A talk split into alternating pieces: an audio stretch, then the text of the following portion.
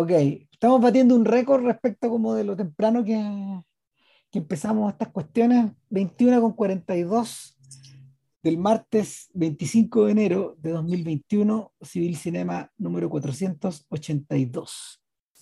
Y creo que lo conversamos la última vez, ¿o no? ¿Lo dijimos? ¿Lo contamos? No me acuerdo. Que terminaba no, los carajo los podcasts, pues entonces, ¿qué, qué, qué me acordar? O sea, de hecho, ni Vilchen ni yo nos acordamos de qué hablamos en el último. Más o menos. ¿no? Pero, sí, fíjate que un... de acordarme y, y, ahí me acordé porque apareció en Twitter. Claro, pero algo, algo, pero, pero poco. Eh, a ver. En algún momento, en algún momento del año pasado, yo le sugerí a JP que habláramos de Marco Bellocchio, eh, porque en realidad, primero que nada, es un director del que sabemos poco y nada, es como lo que nos pasó con, es como los que nos, nos, pasó en algún momento con Marco Ferreri también. Eh, o, con, eh, o también lo que nos puede pasar con Francesco Rossi, por ejemplo, o, o, o en mi caso con Hermano Olmi. Tú, tú has visto películas de él, yo nunca he visto cosas de Olmi. No, miento, sí he visto cosas de Olmi, pero, pero hace mucho, mucho tiempo. Entonces, también, también yo tendría que como que partir un poco casi de cero ahí. Y, pero en el caso de Veloquio, de verdad que no habíamos visto nada. Y es un personaje bien interesante. O sea, es un sujeto cuya carrera, cuya carrera es eh, paralela a la, de los, a la de los grandes cineastas de, de los 60, porque él comenzó haciendo películas muy joven, pero ahora es paralela a la de los grandes cineastas europeos de, de, del 2020, porque pese a su avanzada edad, todavía está haciendo películas. Entonces, el, en cierto modo, y yo creo que vamos a tener que discutir a Bertolucci en este podcast, eh, en, parte porque era, en parte porque era contemporáneo, eh, Veloquio ha tenido la carrera que Bertolucci no pudo tener. Eh, y estas son de la misma ciudad, o de la misma o sea, zona. Sí, claro, de la Emilia Romagna, allá al norte, o sea, y, y, también probablemente de la misma extracción social. Yo creo que Bertolucci era más cuico nomás, pero, pero que había plata en la familia de Veloquio había también. Eh,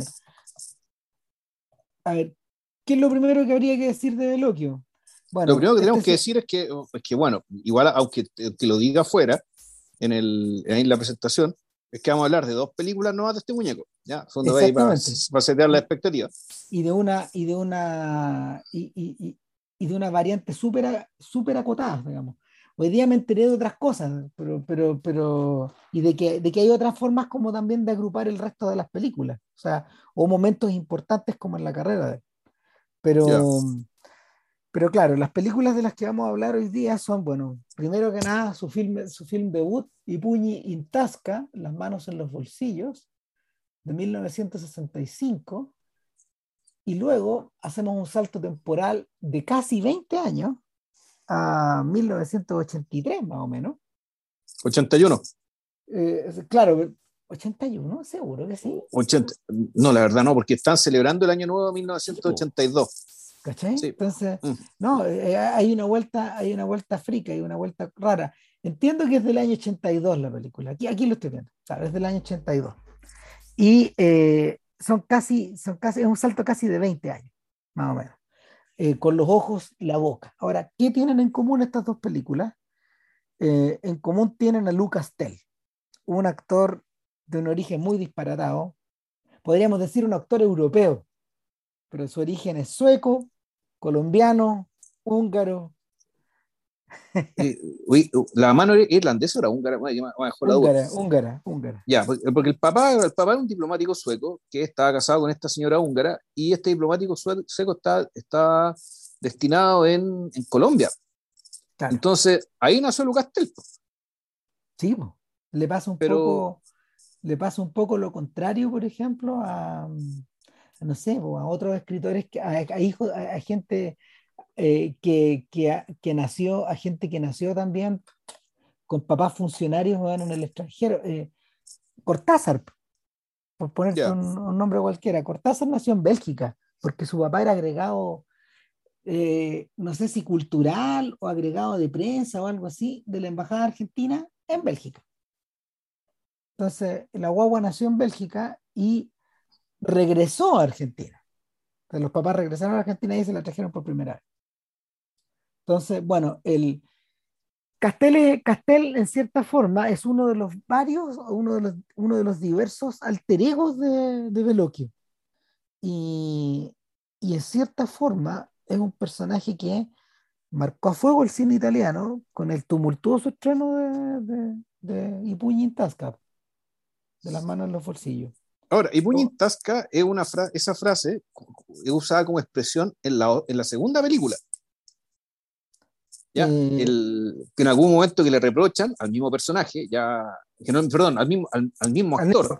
Claro. Eh, y ahí vamos a explicar la relación entre ambas películas, que también es bien, es bien es atípico. Es súper atípico también. Entonces, en algún, momento creo que el personaje Picolí o, o, o, el hermano o cuñado, que todavía no sabemos qué relación tiene el otro personaje, le decía, pues ya no podéis seguir con los vanos de los bolsillos. Claro. No podéis seguir con, con y tasca. Entonces, eh, uno, uno puede inferir más o menos de qué va, digamos, que pero no tengo certeza respecto a qué quiere decir exactamente la mano en los bolsillos. No, la, eh, mira, hasta donde entiendo yo, las manos en los bolsillos en el fondo son las que ocultan bueno, el puño que está cerrado, listo para pegarte en el hocico.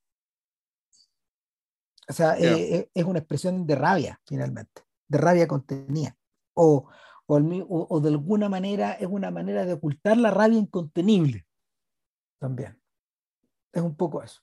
O sea, el, la, la, expresión, la expresión funciona en la película, pero también funciona en la realidad que rodeaba a Veloquio en la época. O sea, el, una de las cosas atractivas de este personaje es que él está puesto eh, él está puesto en la historia del cine italiano eh, prácticamente en la misma misión que Bertolucci, con la única diferencia de que Bertolucci era aún más precoz que él. Y, y de alguna manera eh, las conexiones de Bertolucci le permitieron estar muy cerca de Pasolini y entrar, a, entrar al cine por la puerta ancha. O sea, en La Comare Seca, el, debut de, el debut de Bertolucci es del año 62 cuando él tenía 21 años. Veloquio es un poco mayor que Bertolucci, es del año 39. Y, y, y, y aún así, digamos, eh, también el sujeto, también el sujeto eh, eh, se benefició, se benefició de, eh, se benefició de, una temprana, de una temprana incursión en la cinematografía, eh, es alumno del Centro Experimentale de Cinematografía eh, eh, de Roma.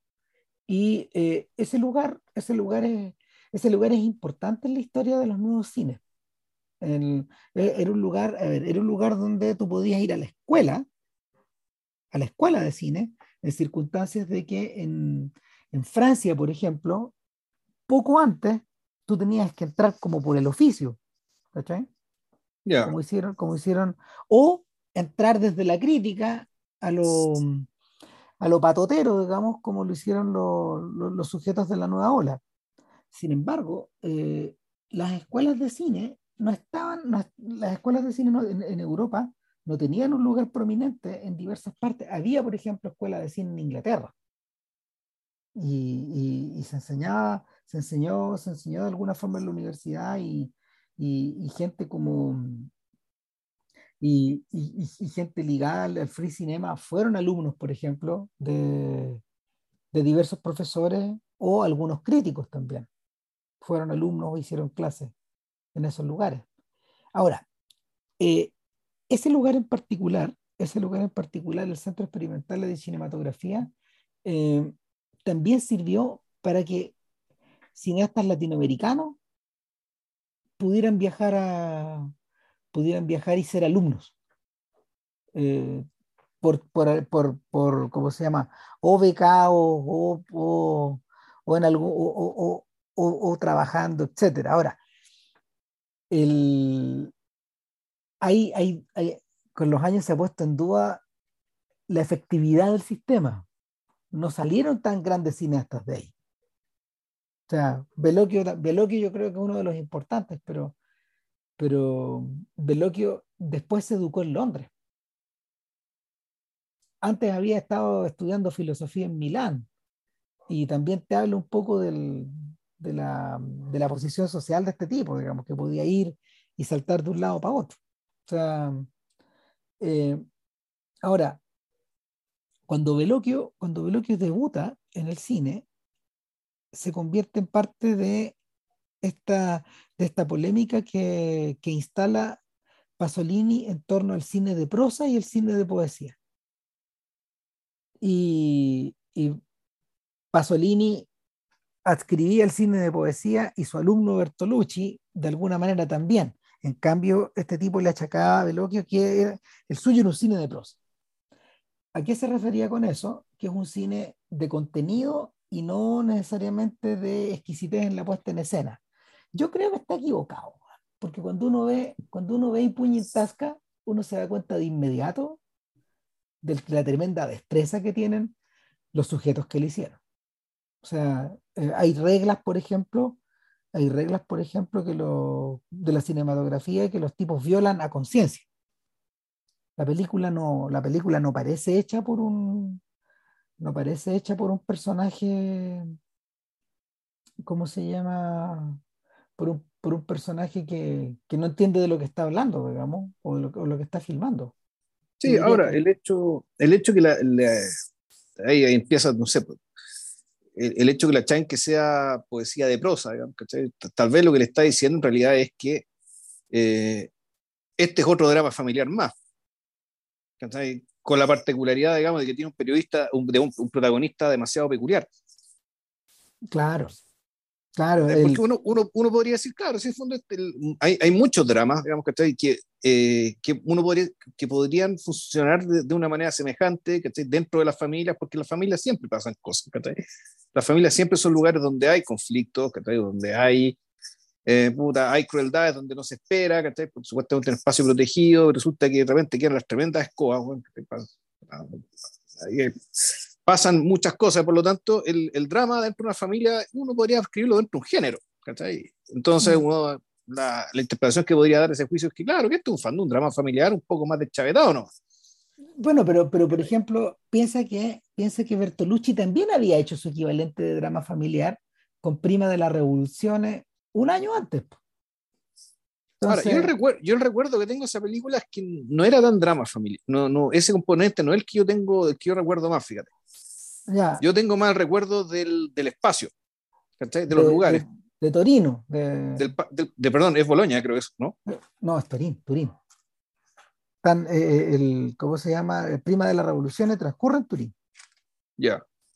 Claro, transcurre en Turín y en las afueras, cerca en, en, en, estas casonas, en estas casonas semi-rurales, de donde en el fondo la familia Bertolucci eh, tenía, su, tenía sus tierras. Y el, o sea, yo, mira, yo creo, yo creo que a lo que se refiere Pasolini, a lo que se refiere Pasolini de alguna manera, es que cuando él, cuando Pasolini entra en, el, en la historia del cine italiano, entra, entra de alguna forma también auspiciado por gente de la que él fue asistente. O sea, entra por su relación con Rossellini y entra también por su relación con, con Fellini. O sea, era gente que a él lo conocía, lo conocían, desde, lo conocían como hombre de letra, lo conocían como articulista de los diarios y como poeta.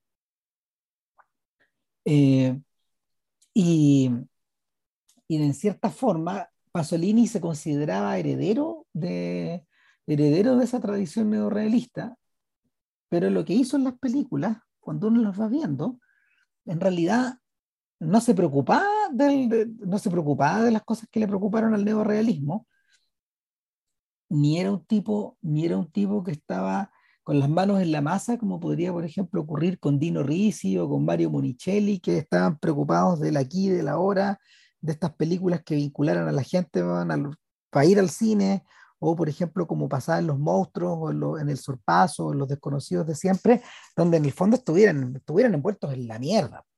¿sí? en la mierda ambiente. Entonces, la, el, para Pasolini, para Pasolini el, esa mierda ambiente siempre pasaba, siempre pasaba filtrada por otra cosa.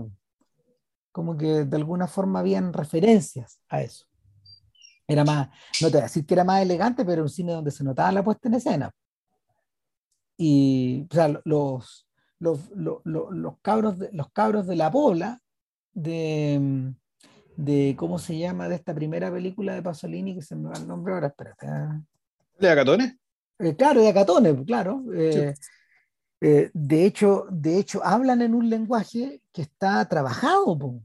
Es un lenguaje, es un lenguaje es, dialecto y es un lenguaje, es un lenguaje callejero, pero al mismo tiempo está súper trabajado. Está súper trabajado de manera poética, como, lo haría un poeta. Entonces, entonces el, para, para, Bertolucci la elección era súper obvia y si tú te das cuenta, las películas que eligió hacer Bertolucci conversaban con la realidad de una forma intensa, pero siempre a través de un filtro, siempre a través del filtro de algo.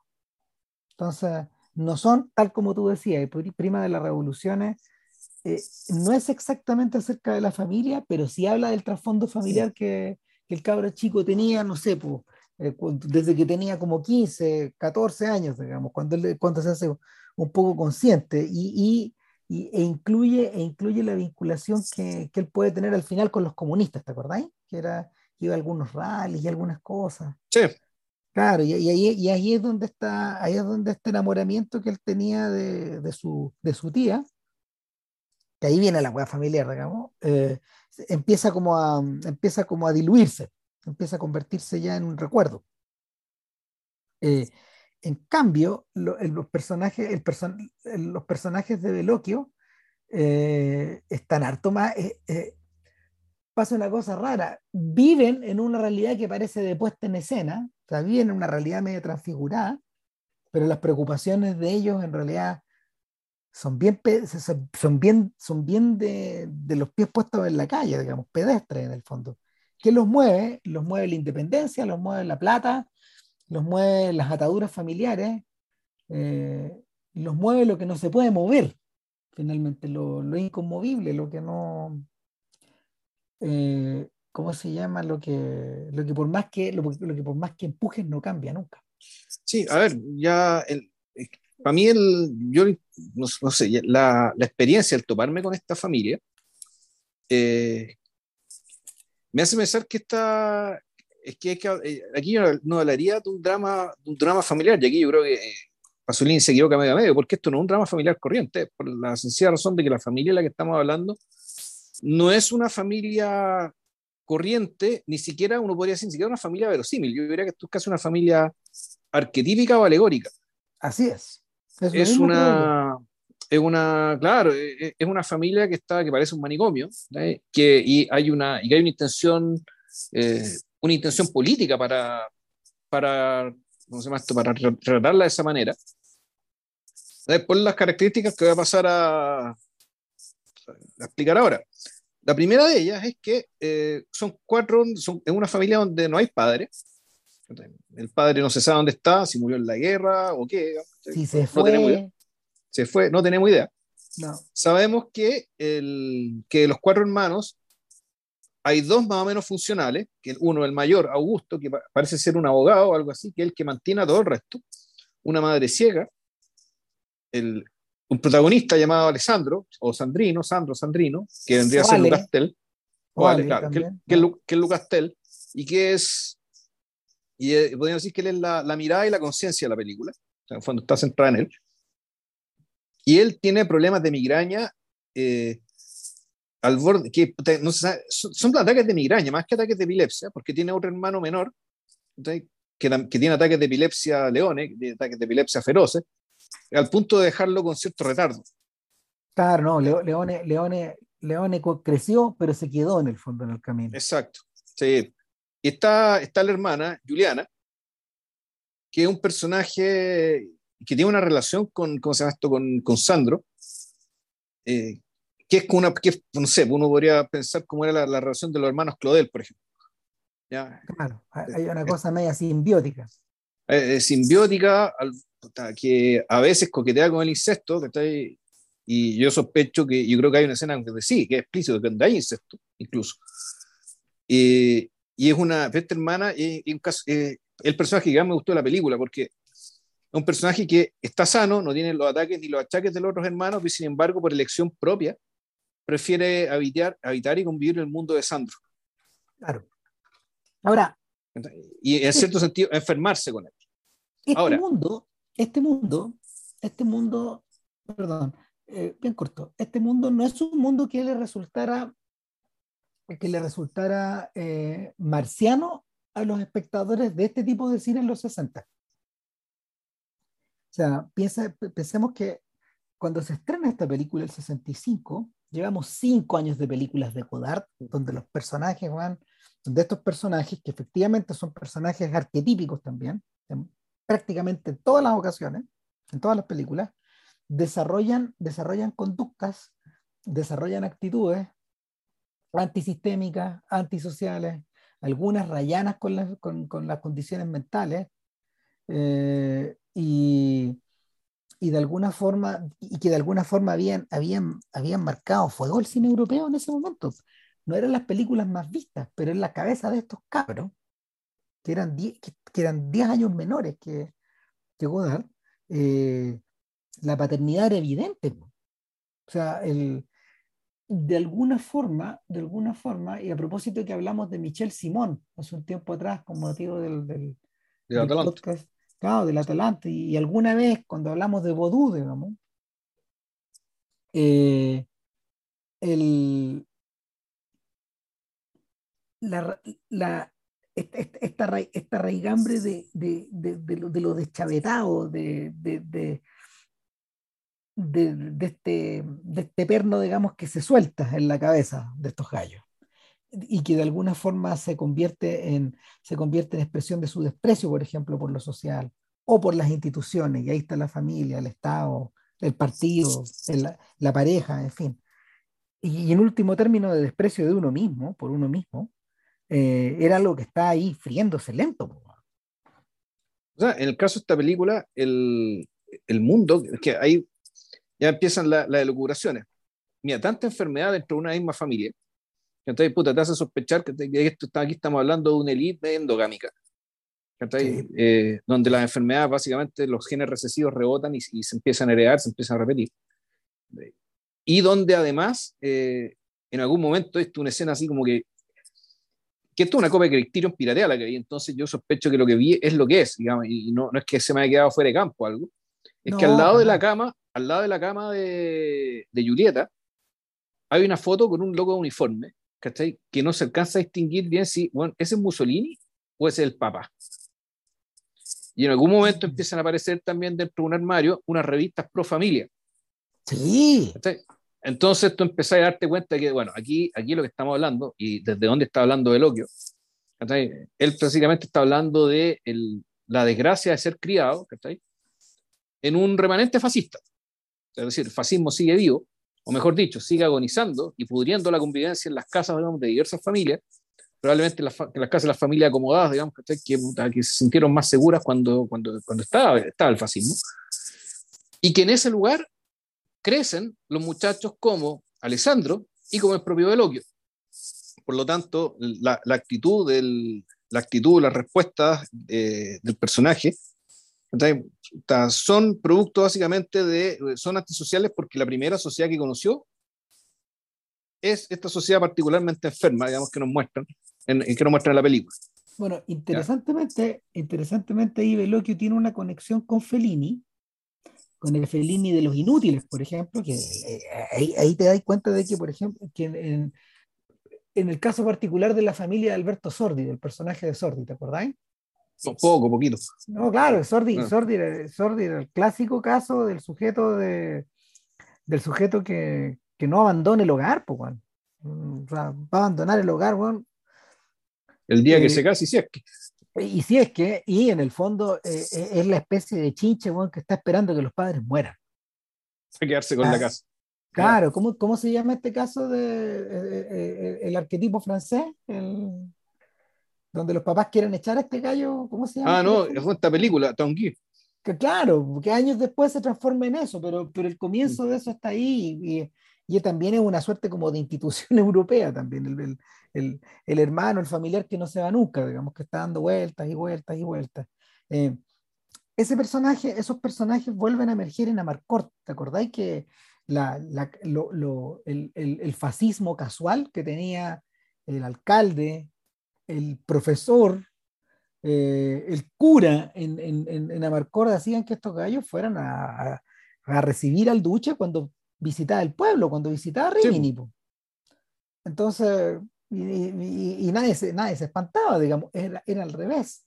Los, las personas que estaban fuera de, lo, fuera de la sociedad, los antisociales, eran los que de alguna manera manifestaban su, su, su distancia, su odio y, su, y, y, eran, y, eran, y eran abucheados por el resto de la población que estaba ahí visitando como, como feligreses con la llegada de, de, este Mesías. O sea, era, era una procesión religiosa, era un desfile de moda, ¿cachai? Era como un montón de cosas al mismo tiempo. Claro, ahora, en paralelo, Veloquio de alguna forma adelanta las preocupaciones del joven Moretti porque, porque cuando, cuando Nani Moretti entra en la historia del cine a principios de los 70, por ahí por el 74, 73, 74, 75, él empezó a, hacer películas en 8 milímetros y después en 16 milímetros, en fin. Eh, lo que, lo que, donde, donde Moretti emerge es una suerte como de páramo, donde, donde está todo puesto bajo cuestión y crisis, cagó todo. O sea, después del 68, estos cabros siguen marchando, pero el, pero, pero el propio Moretti siente como una especie de tufillo, de tufillo medio rancio que, que, que emana del Partido Comunista Italiano. O sea, y, y que se convertiría, se convertiría paulatinamente eh, en la institución con la que él dialogaría eh, en toda la primera mitad de su filmografía. O sea, eh, es una especie como de, no sé, guardando todas las diferencias del caso, es como ser fanático de Cobreloa. ¿Cachai? Claro, es como ser socio de Cobreloa, saber que, tu, saber que la institución está en crisis, pero aún así ver los partidos, pues, ver los partidos, estar enterado de, de, de, la interna, en fin, no sé. El, el, el, el, Partido Comunista empieza, empieza a caer en crisis tal que a finales de los 80 se cambian el nombre, por loco se cambian el nombre eh, para poder participar en las elecciones. Es una cosa impactante. Entonces, como si, como si de alguna manera quisieran deshacerse de todo ese pasado, que para la gente y sobre todo para los trabajadores, porque, porque pucha que fue importante ese partido para los trabajadores italianos de esa época, eh, como si eso no, existiera, no valiera de nada. Entonces, claro, Veloquio, está ahí al medio juntando rabia, guau. eso es lo que siento yo cuando veía la película, yo decía, oye, pero esto es como una novela corta de José Donoso. Está la casona, no hay papá, hay una mamá que está ciega, están estos hijos que tienen problemas, problemas de salud mental, a cuál más grave, y está esta otra figura masculina que en el fondo lo único que quiere bueno, es que se mueran todos, eh, a gusto, digamos, y, que, y que lo dejen libre, para pololear tranquilo, para salir con la, para salir, para salir con, la, con las amigas de su mujer, weón, y, y, para pololear, casarse, pero claro, y, y, ser un burgués más. Otro más. Ni, más ni, más ni menos. O sea, el fondo, el, el, la película empieza con él y, y, y, es importante que la película haya tomado la decisión de darte la pista falsa, ¿cachai? De que al principio tú no crees que la película es sobre él. Es muy buena esa idea que, es sobre él y que sin embargo, que efectivamente te lo presentan como un tipo mundano, que tiene, que tiene unas pololas en la ciudad, una ciudad que suponemos que es Boloña o Piacenza, que son la, porque esto es la Emilia Romagna, eh, Boloña es la ciudad importante, pero la casa que vemos es la casa de, lo, de, de los Veloquio. y esa casa es su madre, claro. Sí, y esa casa estaba más bien cerca de Piacenza que otra ciudad, ¿cachai? Puta, de esas ciudades que uno conoce, bueno, ¿cachai? Por, la, por el campeonato italiano de fútbol, ¿cachai? Son equipos que se suben y bajan en la primera división, ¿cachai? Uno los conoce. Esas son ciudades, o sea, primero son ciudades, a diferencia, digamos, de los pueblos más chicos, pero claro, no son ciudades grandes ni importantes. Entonces, eh, sospechamos que esto es Boloña o es Piacenza. Y en esta ciudad este muñeco puta va y entre se la pega, esas sus cuestiones, tiene sus pololas, bueno, va donde prostituta, no ya. Mira, el Veloquio se sirve mucho, se sirve mucho de la apariencia de su actor, de, de, ¿cómo se llama? De Marino Macé, el actor que Marino Macé, eh, para todos los efectos, vendría, vendría a ser una especie de una especie de trasunto, no sé, pues de, de, un Vittorio Gassman o de un Mastroianni joven, la apariencia física, ¿cachai? O sea, un sujeto poco moreno, pelo oscuro, con mirada, con mirada penetrante, a ratos a rato recordaba un poco a Delon también, bueno, en fin. O sea, no es un tipo que haya tenido una carrera ni de lejos parecida a la de ellos, pero, pero es un, eh, por ejemplo, mira, él es, una, él, es uno, él es uno de los actores que aparecían en Los Monstruos también. Ya. O sea, poco antes de, como un año antes del, del, del, rodaje. Y mira, interesantemente, eh, él también eh, es uno de los protagonistas de los carabineros. ¿De Godard? Claro, es, es, uno de los hermanos. Ya. Que, Ulises, así se llama el, el, el, papel que el papel que él tiene en, en los carabineros de Godard y me da, la, me da toda la idea de que alguna forma de, de que lo está usando porque lo vio en los carabineros. Hmm.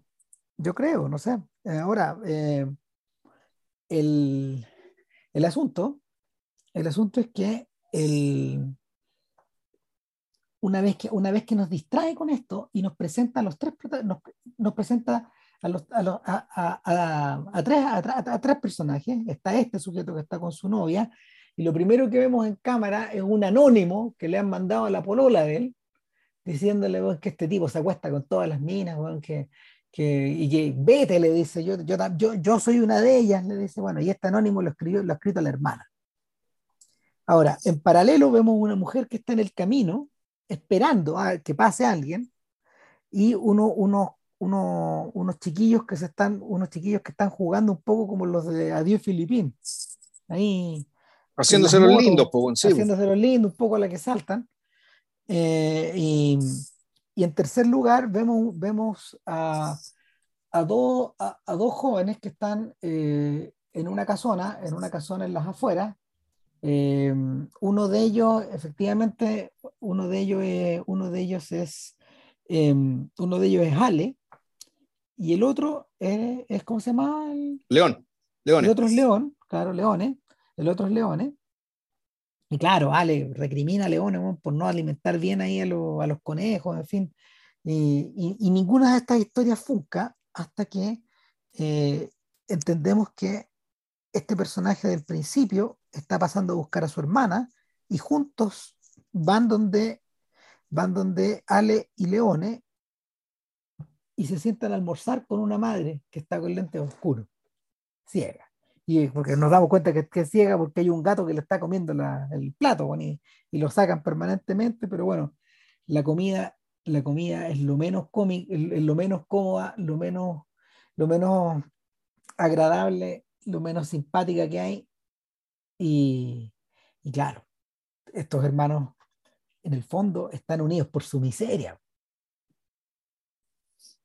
es como, es una situación donde en, la práctica, puta, tú lo que tenías es, este hermano mayor que vendría a ser el, el, el, padre, que el que reta a los otros, sobre todo a, a, a, a, Ale, que es un cabro que tú por los retos de él, tú te das cuenta que es un loco que tampoco sabe qué quiere hacer, no sabe, no tiene ninguna vocación, no tiene ninguna idea de futuro.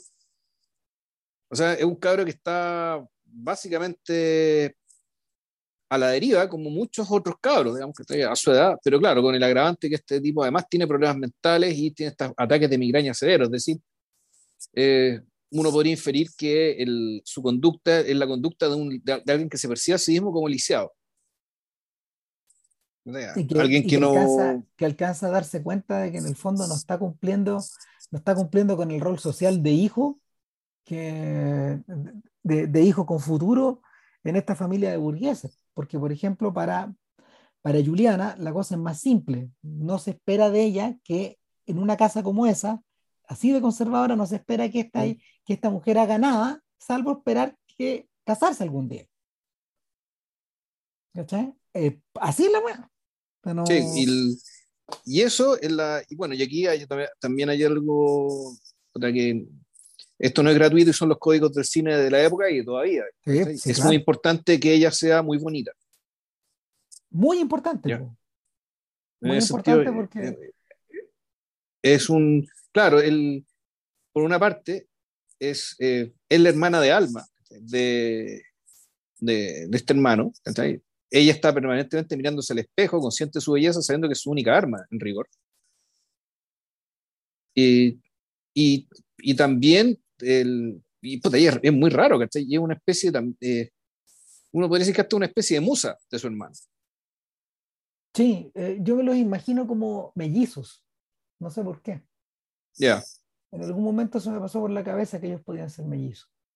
De alguna forma son expresión de la misma cosa pero y, de esta misma, de este mismo sentimiento de, de este mismo sentimiento de, de lo vano y de lo de, aburrimiento, de, aburrimiento y de, tedio, de tedio, de, ganas de, de, ganas de acabar con todo, de hecho. O sea, y ahora,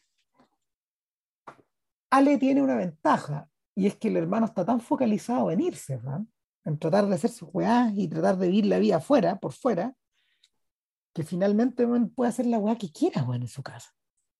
Entonces, el, podría torturar a Leones, y me imagino que lo debe huear mucho. Podría pelear, pelean, pelean a combos con la hermana en la mesa también. Claro, claro, tiene, le hace clases particulares a un cabro chico. Pero lo tortura. pero trata como, lo trata como las pelotas. Lo tortura, claro.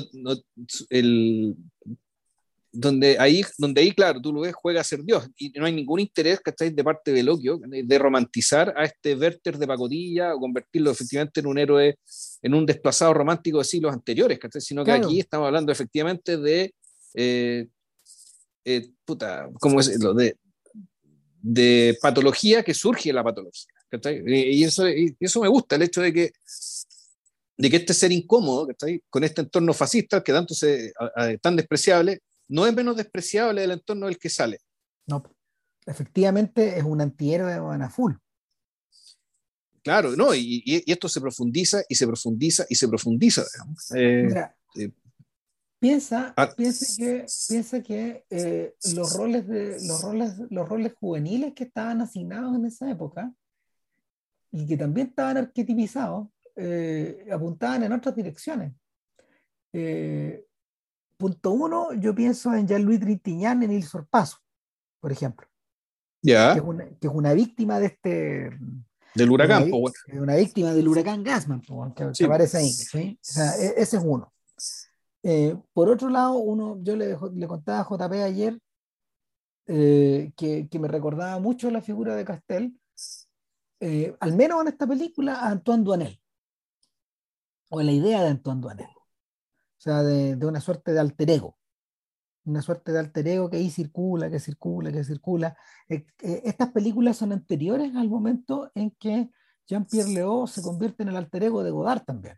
Es anterior a eso. Ya. Eh, y también es anterior a los primeros antihéroes de Fassbinder, que también están en esa dirección, que son sujetos detestables, muchas veces encarnados por él mismo, por el propio Fassbinder que, que, tiene que haber pasado por acá, tiene que haber visto esta película. no, no se me ocurre cómo no, en el fondo. Entonces, el, hay, algo, hay algo de este, hay algo de este, de este sujeto insoportable, digamos, que, que, no tiene, que no tiene el romanticismo del personaje de, de antes de la revolución de Bertolucci, digamos. Bertolucci se quiere más a sí mismo. Sí. Ah, puta, claro, no, no puede evitarlo. Era cosa de, era cosa de escucharlo hablar después hasta cuando digamos cuando ya se hizo famoso, pero, pero en este caso, en este caso, Veloquio tiene las manos metidas en el barro. Y el personaje no es simpático, no es entrañable, eh, no es particularmente, eh, no está filmado de una manera particularmente, de una manera particularmente atractiva y, y no está actuado de forma que eh, de forma que evoque, por ejemplo, no sé, pues el arquetipo de un James Dean, que, que, que es muy reciente en esa época, nueve años, ocho años atrás. O sea, es muy poco el tiempo que había pasado después de eso. Entonces, este es un nuevo tipo de juventud, finalmente. Eh, una, que, una que va a ser, una que, una que es una que va a ir a protestar en mayo del 68. Si para allá va esta O sea, claro, va a protestar para allá, pero puta, el problema es que desde dónde. Claro. El, porque tú decís, claro, al lado, al lado de este weón, eh, los cabros que te muestran a mí los forman son unos santos, po. es gente sana, po. No, es gente sana, gente sana y, en realidad un poco pasmada, es inocente ante lo que se espera de ellos, ante lo que se les exige, eh, y ante lo cual se revelan, digamos, que de una manera muy ingenua. O sea, eh, yo, yo, estaba pensando, yo estaba pensando en los chiquillos de Jan Nemec, los que huyen en el bosque. Diamonds in the Night. Claro. Los diamantes en la noche. O sea, y, donde, donde hay un sesgo de desesperación, de hay animalidad, pero que tampoco proviene de esta mala onda. tampoco viene de fondo esta decadencia, es esto es decadencia aristocrática, es decadencia aristocrática y es, y es fascismo, ¿cachai?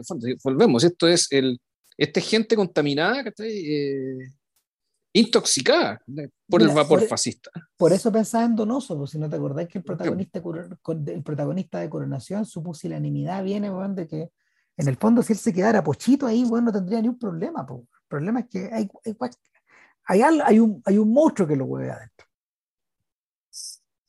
Entonces, eh, el, me gustaría saber si esta película se estrenó en Chile alguna vez. Yo, yo creo que, yo creo que puede, puede, puede haber generado, no sé, algún grado de identificación en, alguien como Donoso, que se preocupaba de estos temas. Eh, porque, no sé, pues los jovencitos de Jorge Edwards eran, unos, eran, eran pitucos más autocomplacientes, pero al mismo tiempo con, más humor también. Son más socarrones esos cuicos. Sí. Son, no, son más socarrones, puta, no huevean, digamos, y, y, y, y, no, y, te da la sensación de que pese a su contacto con la monstruosidad, no están convertidos en unos monstruos. No, hay, hay, otras cosas que los mantienen más vivos. Entonces, el, nada, el asunto, es que, el asunto es que esta película es una espiral, finalmente. Es, es, la espiral, es la espiral de irracionalidad o la espiral de venganza o la espiral de rabia que impulsa a este, a este Alessandro que permanentemente lo vemos con los puños cerrados, no en los bolsillos, pero los puños, con los puños cerrados, con una señal crispada, de, que, de que ya no da más, Y, claro, ¿qué es lo que hace? Un día le escucha al hermano, un día le escucha al hermano que, que si, si mi mamá no estuviera, dice un ataque de rabia, lo dice de Augusto, si mi mamá no estuviera, inmediatamente salimos en a flote, salimos al azul con 3 millones de liras este Juan que ha querido iniciar un negocio de chinchillas con un amigo para el cual no tiene permiso, Juan, piensa, Juan. Y claro, la película lo prepara de alguna forma. Eh, él ha escrito una nota de suicidio, bueno, un día que va con, un día que va con él, eh, después de haberse echado el examen de conducir, miente, lleva a la familia al cementerio y acelera como el demonio, en ese camino acelera los James Bond, se caga de miedo la madre. Y es una, es una escena puta. El, es una escena donde tú, donde el tipo supuestamente se quiere matar y quiere matar a toda la familia, menos a su hermano, porque él tiene, y eso también es interesante, que el, respecto con ese hermano tiene, claro, una, una adoración paterna. Entonces, donde, cuando, cada vez que su hermano lo critica, el tipo, eh, la cuestión lo destruye, pero al mismo tiempo, él, su hermano tiene lo que él no tiene. Eh, pero eso al principio, porque en el fondo tú, tú, te das cuenta que la película, el, la progresión de la película claramente eh, es una, también es una toma de conciencia de respecto de, de, su propio valor respecto al valor de su hermano. Sí. Porque en el fondo también está, eh, la, película eh, está ahí para mostrarte lo vulgar que es el hermano mayor, lo vacío que es el hermano mayor. Claro, en cambio, eh, lo vacío de ese modelo. De, ese, claro, de, ese, de, esa persona y del ideal en el cual él, por el cual él vive, el cual, por el cual él se rige. en, cambio, se da la paradoja bien perversa también, De que a medida de que Alessandro empieza, a, empieza la progresión en, lo que se refiere a los crímenes, porque allá iría, allá iría la película, el, el, personaje empieza a crecer, poco. Sí, a, crecer ante nuestros ojos y, y él a crecer también eh, como individuo. Mira, eh, como figura. Hay una conexión aquí también con Chabrol. Viendo las películas del joven Chabrol el, el año pasado, eh, hay dos películas que son evidentemente, eh, las tres primeras películas son señal de eso, porque Chabrol está examinándose, está examinando su propio pasado de chiquillo burgués. criado, criado en provincia, entonces puta, menos... Sí, su tema, su mundo. Claro, y menos mimado también, criado más brutamente. Eh, eh, algo de eso se ve en el bello Sergio, algo de eso también aparece en los primos, sobre todo en el personaje de, de Brialí, que... Pero, pero claro, en clave perversa, pero también aparece en su primer thriller, que es A Double Tour, que es como una vuelta de carnero, o una, una doble una doble caravana, una, una, una No, es un, es un, es un giro, un doble giro, debe, ser como, debe ser como una, puede que sea, un, sea el nombre de un salto gimnástico. Exactamente, por eso te decía, como una doble, una vuelta de carnero, como que esa sería la traducción. Y, y claro, en, la vuelta de carnero eh, también tenemos una casa patronal enorme y tenemos una, tenemos, ¿cómo se llama?, a un chiquillo que también escucha música clásica, que pasa encerrado en su pieza, que se viste con, que se viste con, con traje en circunstancias de que sus papás, ponte tú, andan, andan sport. O sea, eh, es un chiquillo que anda juntando rabia, bueno, y que también comete un crimen en la historia. Y, y, y lo comete, y lo comete, lo comete precisamente bueno, porque ya no da más. Entonces, la, este película, la, película madre e hija del género, más que más, la hija, pero el fondo creo que es la mejor de todas. Eh, Brighter Summer Day, fíjate. Cuando ah, nos, traspasamos, digamos, este mismo fenómeno, ¿cachai? Ya, pero en, 20 años después, ¿cachai? En, en Taiwán. Con pulso sinfónico, claro, porque ahí, vemos, o sea, ahí estamos asistiendo a un buen que las vio todas, que vio todo esto. Este, esa las vio todas el, punto, el punto de llegar a esta cuestión, la hora maestra entre el género y que una cuestión que no voy a olvidar jamás, eh, eso. Claro, no, es la mejor de todas. Bueno, total, ¿qué, ¿qué, es lo que hace, qué es lo que hace Alessandro? Eh, sobreviven al viaje del cementerio. Pero no, claro, y, volvemos, es que el, punto es que es importante, es que esa, esa, esa, escena también es una escena, yo creo que bien decisiva respecto de que el, para él un palé iniciática, porque básicamente él en algún momento llega a actuar como si hubiera muerto como si efectivamente estuviera muerto. A partir de ahí, cuando, cuando toma la decisión de, de, morir, y efectivamente está decidido a morir, él ya está muerto. Y por una, por un azar X, por un arrepentimiento última hora, por lo que sea, ¿cachai?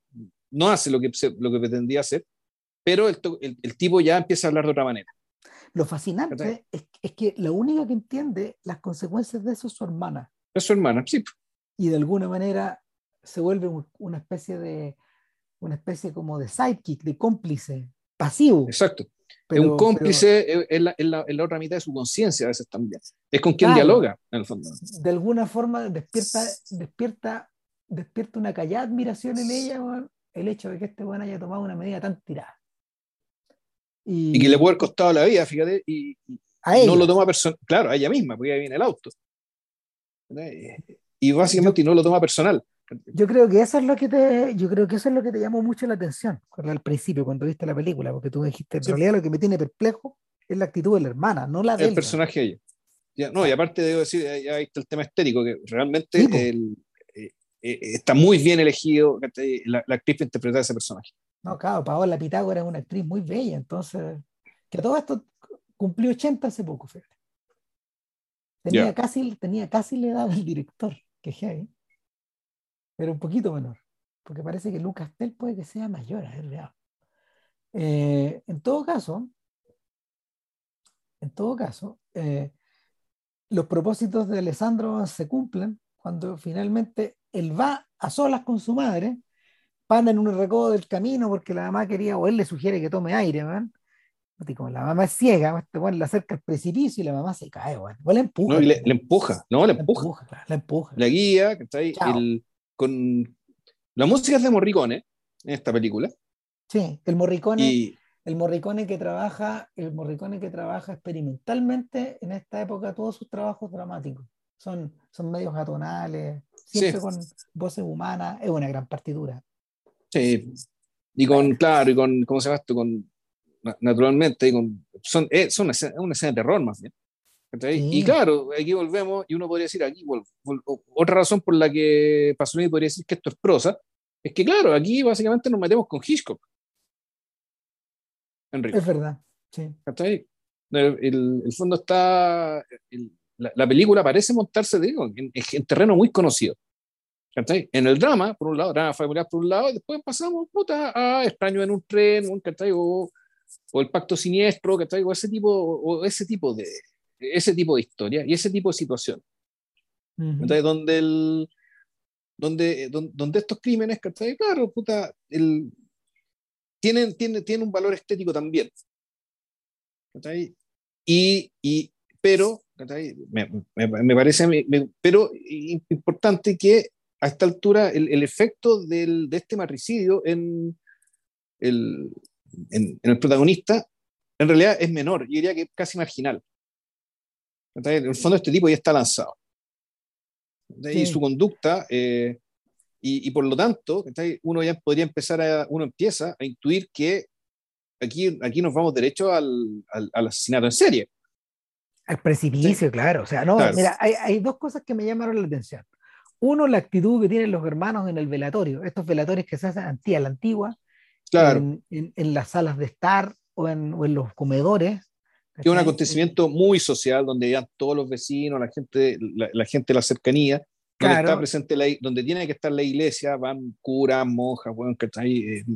El fallecido, el fallecido eh, aislado por un biombo, los familiares al interior del biombo, en fin. Bueno, pero el, el asunto es que este cabro tiene las patas en el ataúd, como que, como que las tuviera arriba de la mesa. Y en presencia de su hermana, la cual sabe que este, este la mató. Ahora, lo más, lo más heavy es que después nos da a entender la película, porque la película no lo explica, pero da a entender que está a gusto cachó, que este se echó a su mamá. Sí. Y todos hicieron los buenos porque a todos les convenía. No, claro, vienen las lucas, Juan, y, cierta libertad, Juan, y, y el único, el único, el único que el único que se lamenta de verdad es el pobre Leone, porque antes en una tremenda pelea dijo, ay, por Dios, esta familia de locos. claro, eh, eh, eh, eran los pocos momentos hilarantes de la película. No, y unas pocas palabras que pronuncia en la película, si él prácticamente no habla. No, claro, o sea, está, o sea, eh, eh, llegamos a un punto que el personaje que no tiene relación con lo social, el que está más aislado, cacha todo, cacha todo. No, se pasó. Ahora, eh, evidentemente, evidentemente que de ahí para adelante, claro, se viene, se viene el asesinato de Leone. la película no da muchas pistas acerca de por qué, en el fondo pero, pero sí. No, yo creo que. Pero, sí, nos deja, pero sí nos deja claro unas tres cosas. Pero dame un segundito. Uno, uno que eh, en su intento de asimilación social, el pobre Alessandro está tan aislado como León. No entiende cómo, no entiende cómo salir a carretear, no entiende cómo estar al lado de gente de su edad. No, no, que una, llega una, una, una, jovencita que efectivamente está raída por eso, el loco tiene buena pinta. Claro. Y el tipo no sabe qué hacer. No. No sabe qué hacer, no sabe qué decir. Está todo, está todo hecho pelota, claro. Claro. sí, pero hay un problema de fondo también. Dale, dale. Pero bueno. No, el problema de fondo es que, que igual más atractiva que cualquiera de las, que las mujeres que puedes conocer, está, esto la tenía en tu casa. Pues. Sí, Y más encima te entiende como nadie. En fondo, y ese, y ese es el problema de fondo. Y uno podría inferir que eh, todo lo que hace el Fondo Leone es para quedarse solo y libre con su hermana en esa casa. El, fíjate que hoy día ¿Eh? estaba leyendo. El, el, jardín de cemento. Hoy día estaba leyendo Casa Tomada, el cuento de Cortázar. De Cortázar. Que también, que también precisamente, bueno, se trata de una, una casona familiar. Eh, las interpretaciones en torno al cuento varían, pero claro, lo que, lo que, ocurre, lo que ocurre sucintamente en el cuento es que hay un hombre, hay un hombre que vive, eh, que vive con su hermana llamada Irene. Y en algún momento él lo manifiesta, él dice, este es nuestro matrimonio. ¿Por qué razón? Porque mi novia falleció hace dos años, no se alcanzó a casar con él, y ella en realidad ha terminado correteando a todos los pretendientes que tuvo. Entonces yo me siento a leer el diario, ella se siente a tejer, yo me siento a escuchar música, ella, ¿cómo se llama? y yo le ayudo a preparar la comida, y estamos felices dentro de nuestra casa, hasta que un día hasta que un día escuchan unos, ruidos al otro lado de este tremendo lugar, el cual ellos están manteniendo y limpiando y, y, cómo se llama, y, y, haciendo habitable constantemente, y cada ellos pierden la mitad de la casa. Sea, las interpretaciones, no sé, pues, varían hasta que habla, ah, se habla hasta de antiperonismo de, de, un joven Cortázar en esa época, pero lo que hay finalmente, lo que hay finalmente, bueno, es la interrupción de la magnífica soledad en que están estos dos, pues, o sea, de hecho, tanto, tanto, tanto Julia como Ale la pasan estupendo, van echándose van, los muebles, van, de, los muebles de su vieja, van, los tiran, los tiran, los tiran por la ventana, van, al, paraje nevado, Sí, pues, y los queman como si fuera un exorcismo, weón. Augusto no dice ni una weá, weón. Se, se echan arriba, weón, de estas revistas pro familia, weón, cagándose en las revistas, pero al mismo tiempo, weón, haciendo manifiesto, weón, que esta, esta suerte como de acuerdo incestuoso que tienen ambos, weón, puta, se caga también en eso.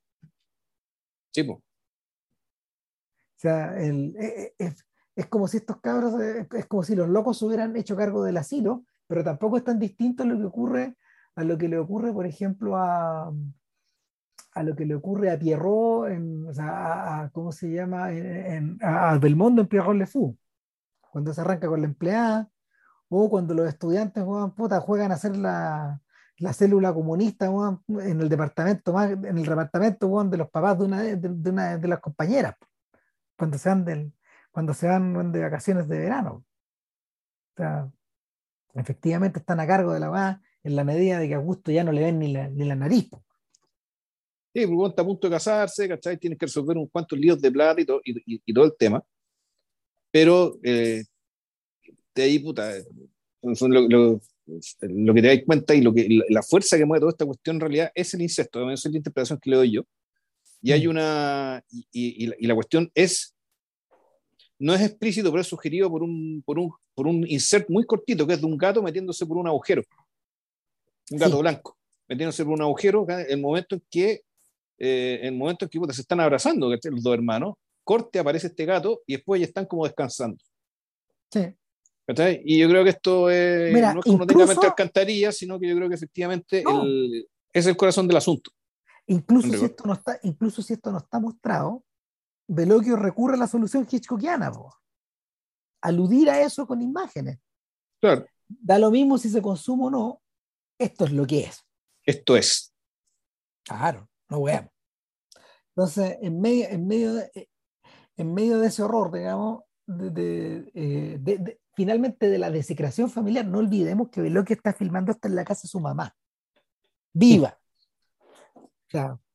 el, ahora, saltemos unos cuantos años hacia adelante y el propio, el propio Bertolucci finalmente eh, insistirían en el, en el, tema de la tía y el sobrino, pero ya, ya, eh, eh, ya aludiendo directamente a la familia en Luna, a finales de los La Luna. ¿te, acordáis? La Luna. Sí, pero es que esa no era, no, esa no era la tía, era la mamá. No, por eso te digo. Pero, pero básicamente es la misma idea. El, viendo, mira, viendo la, viendo la película, viendo la película, eh, también me acordaba de las escenas de duelo de, de Brando en el último tango. Y de la forma animalesca, bueno, en la que Brando, bueno, puta, llega, bueno, y. Eh, no sé, no, sé, o sea, en, el último tango pasan dos cosas. Finalmente, toda la narrativa está concentrada en lo que ocurre dentro de, esa, de, este departamento, ¿cachai? Que está vacío, bueno, y que estos tipos aprovechan, bueno, para ir a fornicar, bueno, y hacer. A, a, ¿cómo se llama? vivir su pasión desatada. Pero eh, en paralelo, en París, en el otro lado de París, eh, está el, el, funeral, el velatorio y el funeral de la mujer de Brando, que ha muerto de cáncer, ponte tú, ¿no? Algo así. Y esa es la otra película a la que de tanto en tanto volvemos. Ya. En, el último tango. Y claro, pues esta es la historia de horror de, la que, de la que este compadre se está arrancando. Y de hecho, eh, ahí, ahí hay una conexión con los ojos, la boca también ahí vamos a, mencionar, pero, pero, pero está esta sensación de, está esta sensación de también de, de, de, joder incluso, de, de, joder incluso no solo a las instituciones, sino que al mismo tiempo a estos actos rituales, de joderlo, de joderlo todo. O sea, eh, es, es, curioso que Veloquio, el joven Veloquio, haya llegado a la conclusión 10 años antes que el Pasolini de, de. Pero de eso estamos hablando, de que no queda títere con cabeza. Eh, sí, claro. Hay un corto, hay un corto de Moretti donde, eh, o sea, los dos primeros cortos de Moretti son un poco así también. Pero, pero claro, eh, hay un corto de Moretti donde este Juan puta, mientras están las marchas rojas en la calle y la gente sale a protestar, este Juan también va, pero va como si fuera por costumbre. ¿Cachai? Va como si fuera, no sé, como si fuera a meterse al metro, ¿cachai? es un acto mecánico. Entonces él se lo cuestiona en, interminables caminatas por Roma, a veces con su hermano, con, el hermano Moretti, que después se transformó en un historiador importante. Entonces, el, rollo es que en el segundo corto, que también está, es que está protagonizado ahí por el hermano, más que por él, el personaje de Moretti es un joven cineasta que está armando la cámara, pero la está armando mientras está sentado en el water, con los pantalones abajo. Entonces, y arma su cámara, bueno, y reflexiona, bueno, y conversa con el hermano cuando entra, conversa con el hermano, con la hermana cuando entran bueno, al baño, bueno. Este está todavía ahí, está todavía ahí. Claro, cuando estás viendo el corto te das cuenta de que bueno, nunca va a salir del, nunca se va a levantar los pantalones, nunca va a salir de la taza del baño, ¿cachai? Nunca va a salir de ahí. En el fondo, está, está amarrado, ese, ese monta peor que Lucas Telma. no, no, no, no, hay confort que le sirva para limpiarse el poto, man a, a, Moretti en, esa, eh, en, ese corto. o sea, el, su, su, nivel de vergüenza, de contrañimiento, de, de rabia es tan grande que no puede salir del baño, no puede cagar, O sea, bueno, e, e, eso no puede decir que se, eh, no puede cagar porque no puede filmar. O sea, no. eso, es que eso, está aludiendo. En fondo, lo que está aludiendo es, es, que está estético. Por eso es que arma y arma la cámara. Digamos que este no sabe qué hacer con ella. Claro, claro. Claro. ¿no? Y, y, y, pero finalmente no es él nomás, sino que son todos. Ya. Claro, todos están así, están medio paralizados. Eh, nos tomamos la casa y ahora qué? ¿Cachai? Al final ni un huevo ni hizo nada. Es como, como, es, como la sensación. Entonces, el, el asunto acá es que eh, eh, impulsado por este Enui, finalmente, finalmente, eh, este buen revierte bueno, al, parricidio otra vez, pues, y mata a su hermano, lo ahoga. Pobre Leone, eh, o sea, yo en un momento dije, no, buen, este no lo va a hacer, porque claro, juega a meterle la cabeza bajo el agua, no la cagó. Es como si estuviéramos en las diabólicas otra vez, pues. Sí. Claro, un poco eso. Y, y, claro, la hermana cacha, entiende todo, sube desesperada, van a buscarlo y se cae, pues, se cae de la escalera. Claro, yo no, ya no contaría más de la película porque aquí nos encontramos con la escena, con escena de esperar, eh, puta, otro funeral, otro funeral de nuevo, ¿cachai? la, la, la, tragedia y toda la vaina, digamos, ¿cachai? Pero básicamente lo que, lo que tenemos es lo que, es lo que estamos explicando, digamos, el incesto por un lado, esta, esta fuerza motora, dado que ya no queda nada más, ¿cachai? Eh, no queda nada más, pero en el caso de este muñeco, digamos, no alcanzó a conocer mucho. Entonces, pues, efectivamente, aquí tenemos un cabro inquieto, intelectualmente bastante más interesante que, que su hermano, y que sin embargo, claro, y que sin embargo, claro, sus propias acciones que lo llevan a, a, una, a una desesperación física, física y mental terminal. Claro. Y, y cómo se llama ah. esto, y, y como cierre, ¿cachai? Puta, algo, no vamos a decir que es catártico, porque en realidad no, no, no hay ningún bienestar, digamos, no, no, hay ninguna liberación después de lo que estamos viendo. Sino que incluso esto uno, uno, podría sospechar que aquí hasta puede haber una, una posibilidad que el personaje se nos muera. Que haga un final abierto en ese caso. Aquí no te ayuda el arte, no te ayuda puta, el, el, calor de hogar, no te ayuda en la plata. De hecho, una de las escenas que más me gustaron es una donde este chiquillo solo anda dando vueltas por el pueblo eh, y sube al campanario de la iglesia y hay dos cabros peluzones que están carreteando ahí arriba y uno, uno, uno, le, uno veladamente le dice al otro, mira, este, este es uno de estos que viven en las afueras del pueblo, están todos locos. locos. Esa, esa familia están todos locos. Están todos locos.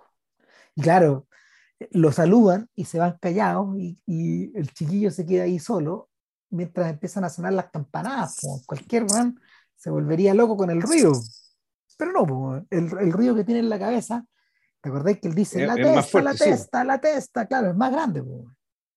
Hacia el final de la película, cuando, cuando le sobreviene un ataque, eh, el, Veloquia hace un muy buen uso de una de estas áreas de la traviata, porque eh, cuando uno piensa bien, la traviata es una, es una ópera media bipolar, a propósito de estas emociones que están desatadas de un lado para otro, porque, porque Violeta, el personaje central de, la traviata, puta, hay escenas, en las que está carreteando, como si se fuera a acabar el mundo.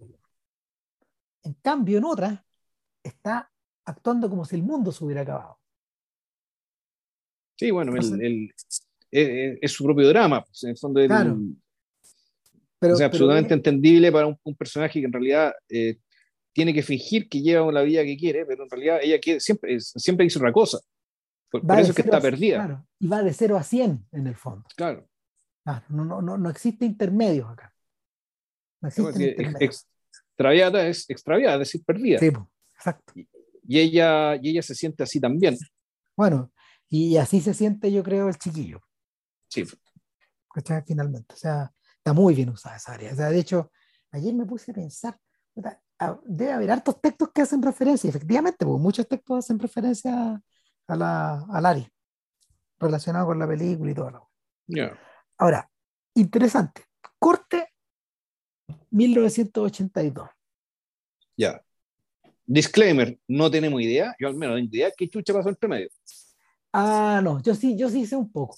Yo sí sé un poco. O sea, Veloquio, por ejemplo, eh, tiene una película que se llama en el, nombre, en el nombre del padre, algo así, en el nombre del padre, y es como sobre, es como sobre la institución escolar. Hay gente que la relaciona con IF, de hecho, pero es posterior.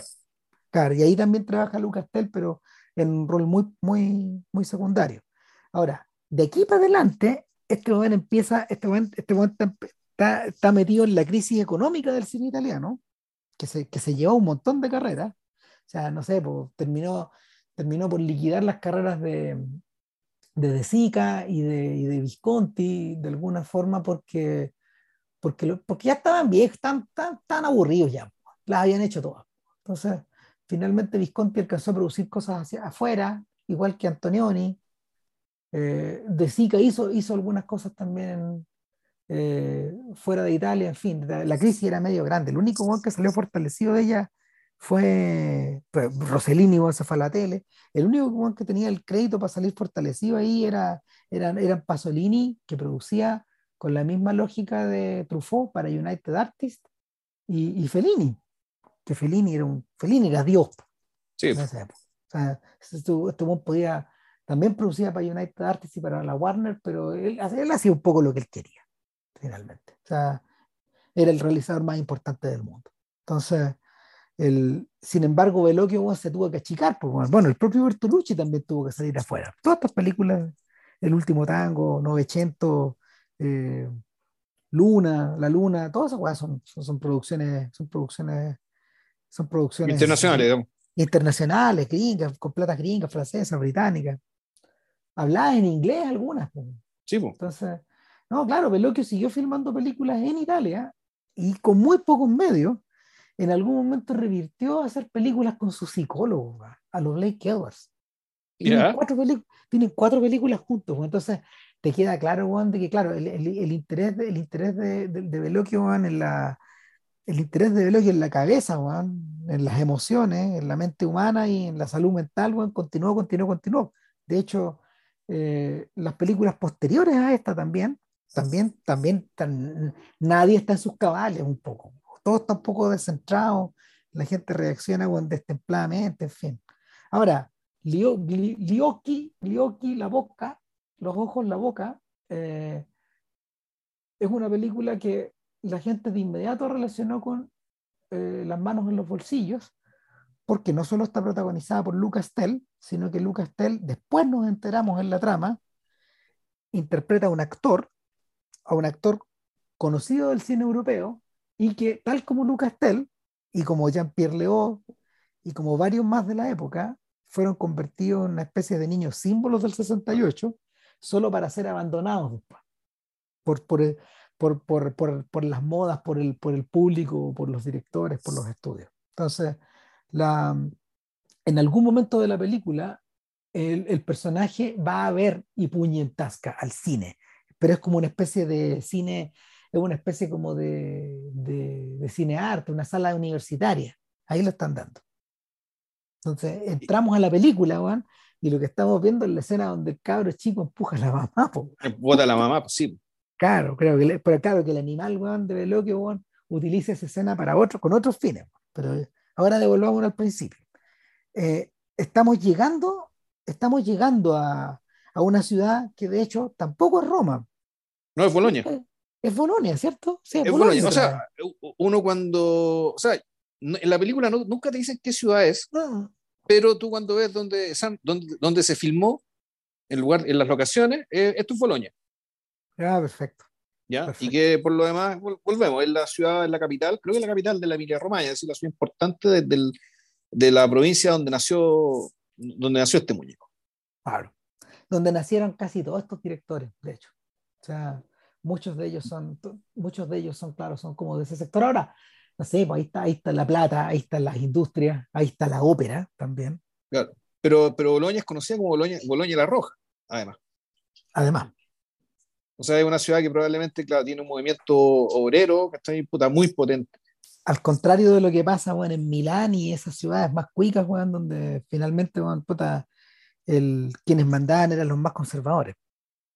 Pero Milán, pero igual son ciudades industriales, ¿cachai? O sea, por lo tanto, ¿Sí? no podían no tener movimientos obreros importantes, pero por alguna razón, Boloña, ¿cachai? Se destacaba más que, la, que, que las otras por eso, ¿cachai? por la importancia que voy a tener el, el, el, movimiento obrero, el Partido Comunista particularmente. Sí. Ahora, este personaje, o sea, vemos que está llegando gente a la estación de tren y, y, y, del, y, y de pronto aparece en el plano Lucas Tell, pero un Lucas Tell muy delgado, muy delgado y eh, con el pelo largo cortado a lo Jean-Pierre Leo, este pelo amelenado que Leo empieza a usar en los, en los años, y un montón de gente también usa en esa época, pero, pero acá la eh, referencia... Jack, la referencia Jack Nicholson también. Claro, y, y notamos, y, y, notamos de inmediato que Lucas Telwan ha derivado a convertirse en una especie de doble one de Jack Torrance, del Resplandor. O sea, que o, de, una, o, de, o, de, o, de, ¿cómo o, se o el de Five Pieces. Claro. Claro, pero ¿en qué lo notamos, Juan? En una, en una cierta mirada perdida, en esta delgadez extrema, en, y también en, en, ¿cómo se llama? En, en, en una, una, suerte de aspecto un poquito desastrado también. Este tipo no se bañó, no se afeitó, Juan. quizás de cuándo llega puesta la ropa, Juan. y se encamina este sujeto hacia algún lugar y lo vemos llegando, lo vemos llegando a un portal e ingresando a una propiedad con total tranquilidad eh, y vemos que, vemos que hay, una, hay una familia que está como comiendo. Luego vemos a Michel Piccoli sentado con un puro en la mano mirando la tele, unas noticias de, de como las noticias de la noche, unas noticias internacionales, están hablando de Sudamérica, y, y este sujeto entra en la casa y entra directo a, entra directo a la casa, man, pero, pero no, la cámara gira y estamos de nuevo como en un comedor y hay otro ataúd. Hay un muerto. Y el muerto no es cualquiera, es Lucas Tell. El, el, mismo Lucas Tell. Es su hermano gemelo, el que está ahí y tiene un hoyo en, el, un hoyo en la sien. Está suicidado. O sea, sencillita manera de comenzar tu película, Marco Veloquio. Claro, no, y, y, no se, y no se ha dicho una palabra, po. No, claro, yo, yo le decía a Alemán que puta, la, eh, y puñetasca y los ojos, la boca, man, agradable, un, un, capítulo más de las agradables películas para ver en familia. Man. Ah, sí. Totalmente, no lo hemos mencionado, pero este, pertenece a este subgénero del podcast. Sí, en realidad sí. Sí, claro. No, sí, man. O sea, Lindas acá, películas acá, para compartir en familia. Claro, claro. Entonces, el, este, sujeto, este sujeto llega, man, y claro, eh, nos enteramos, nos enteramos que, claro, que, que, el personaje se ha suicidado, que este, este, sujeto viene desde, eh, después sabemos que viene de Roma, pero después de, después de haber estado ausente en la casa quizás cuánto rato, ¿no? y, eh, y tampoco está este, esta familia de clase media alta que vive, que vive en este departamento, es como una especie de casa departamento, una cosa enorme. Sí, pero en un primer piso, eso es muy raro. Es muy raro. Eh, está, no, está, está, hecha pelota también la familia. A ver, la familia está compuesta, ya habíamos, lo habíamos mencionado. Michel Piccoli está ahí y es como, es como la figura paterna, pero en realidad él es un tío. Nuevamente no es el padre. No, no es el papá. No es el papá.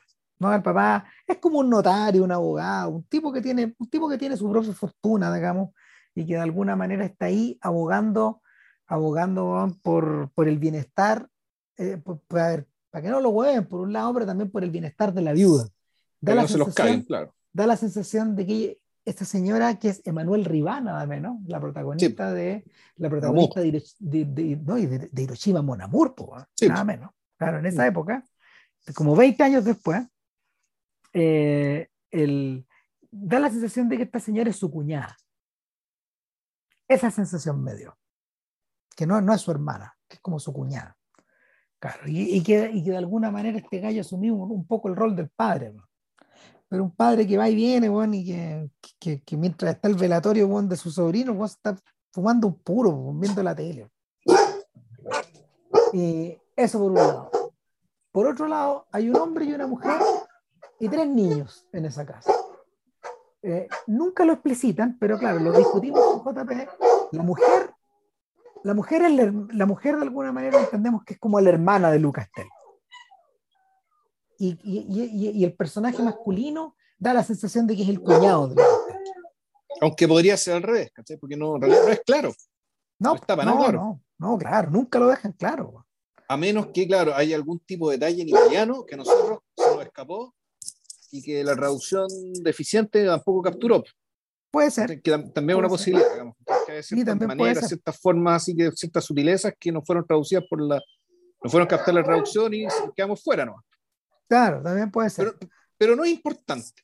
No. Porque los dos personajes en la práctica no. De hecho, pesa más el personaje masculino que el, que el femenino, creo yo. Sí, claro. Son personajes funcionales a la trama y el personaje masculino está ahí de alguna manera como para, como para, como para hacer todos los contrastes con las figuras masculinas de la película. Porque por un lado tenemos al, al macho alfa, que no quiere que lo vean, que, que es Picolí, que Picolí ha interpretado ese papel de memoria muchas veces en su carrera. Yo creo en parte, en parte hay como una especie de tributo al actor. ¿Cachai? Una cosa así. Eh, por otro lado, están, los, están los hermanos gemelos. Eh, mientras más sabemos de, mientras más sabemos de ¿cómo se llama? Se llama Giovanni, Giovanni, el personaje de Lucas Tell es Giovanni, el fallecido gemelo se llama es Pipo, Filipo. Pipo, claro.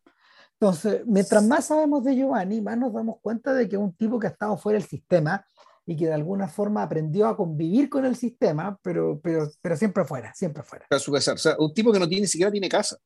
No. En la, la, película el mismo dice que no le prestan departamento, anda por acá, por allá, y no le importa.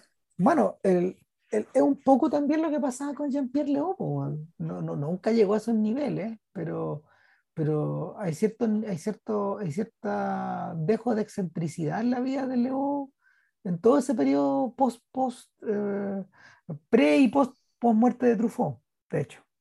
Andaba medio perdido en la vida. Bien cagado. Eh, también me, mira, también me acordaba de, también me acordaba de los personajes masculinos de las películas de Philippe Garrel, que también son un poco así. De hecho, Lucas Tell protagonizó El nacimiento del amor, que es uno de los filmes importantes de Garrel. Más adelante. Claro, entonces. Mira, don Juanito ahí. y, y, el. Mándale salud. Y el. ¿Qué? Me vino a gritar. Usted está jugando un juego que se asustó y me viene a ver. ya.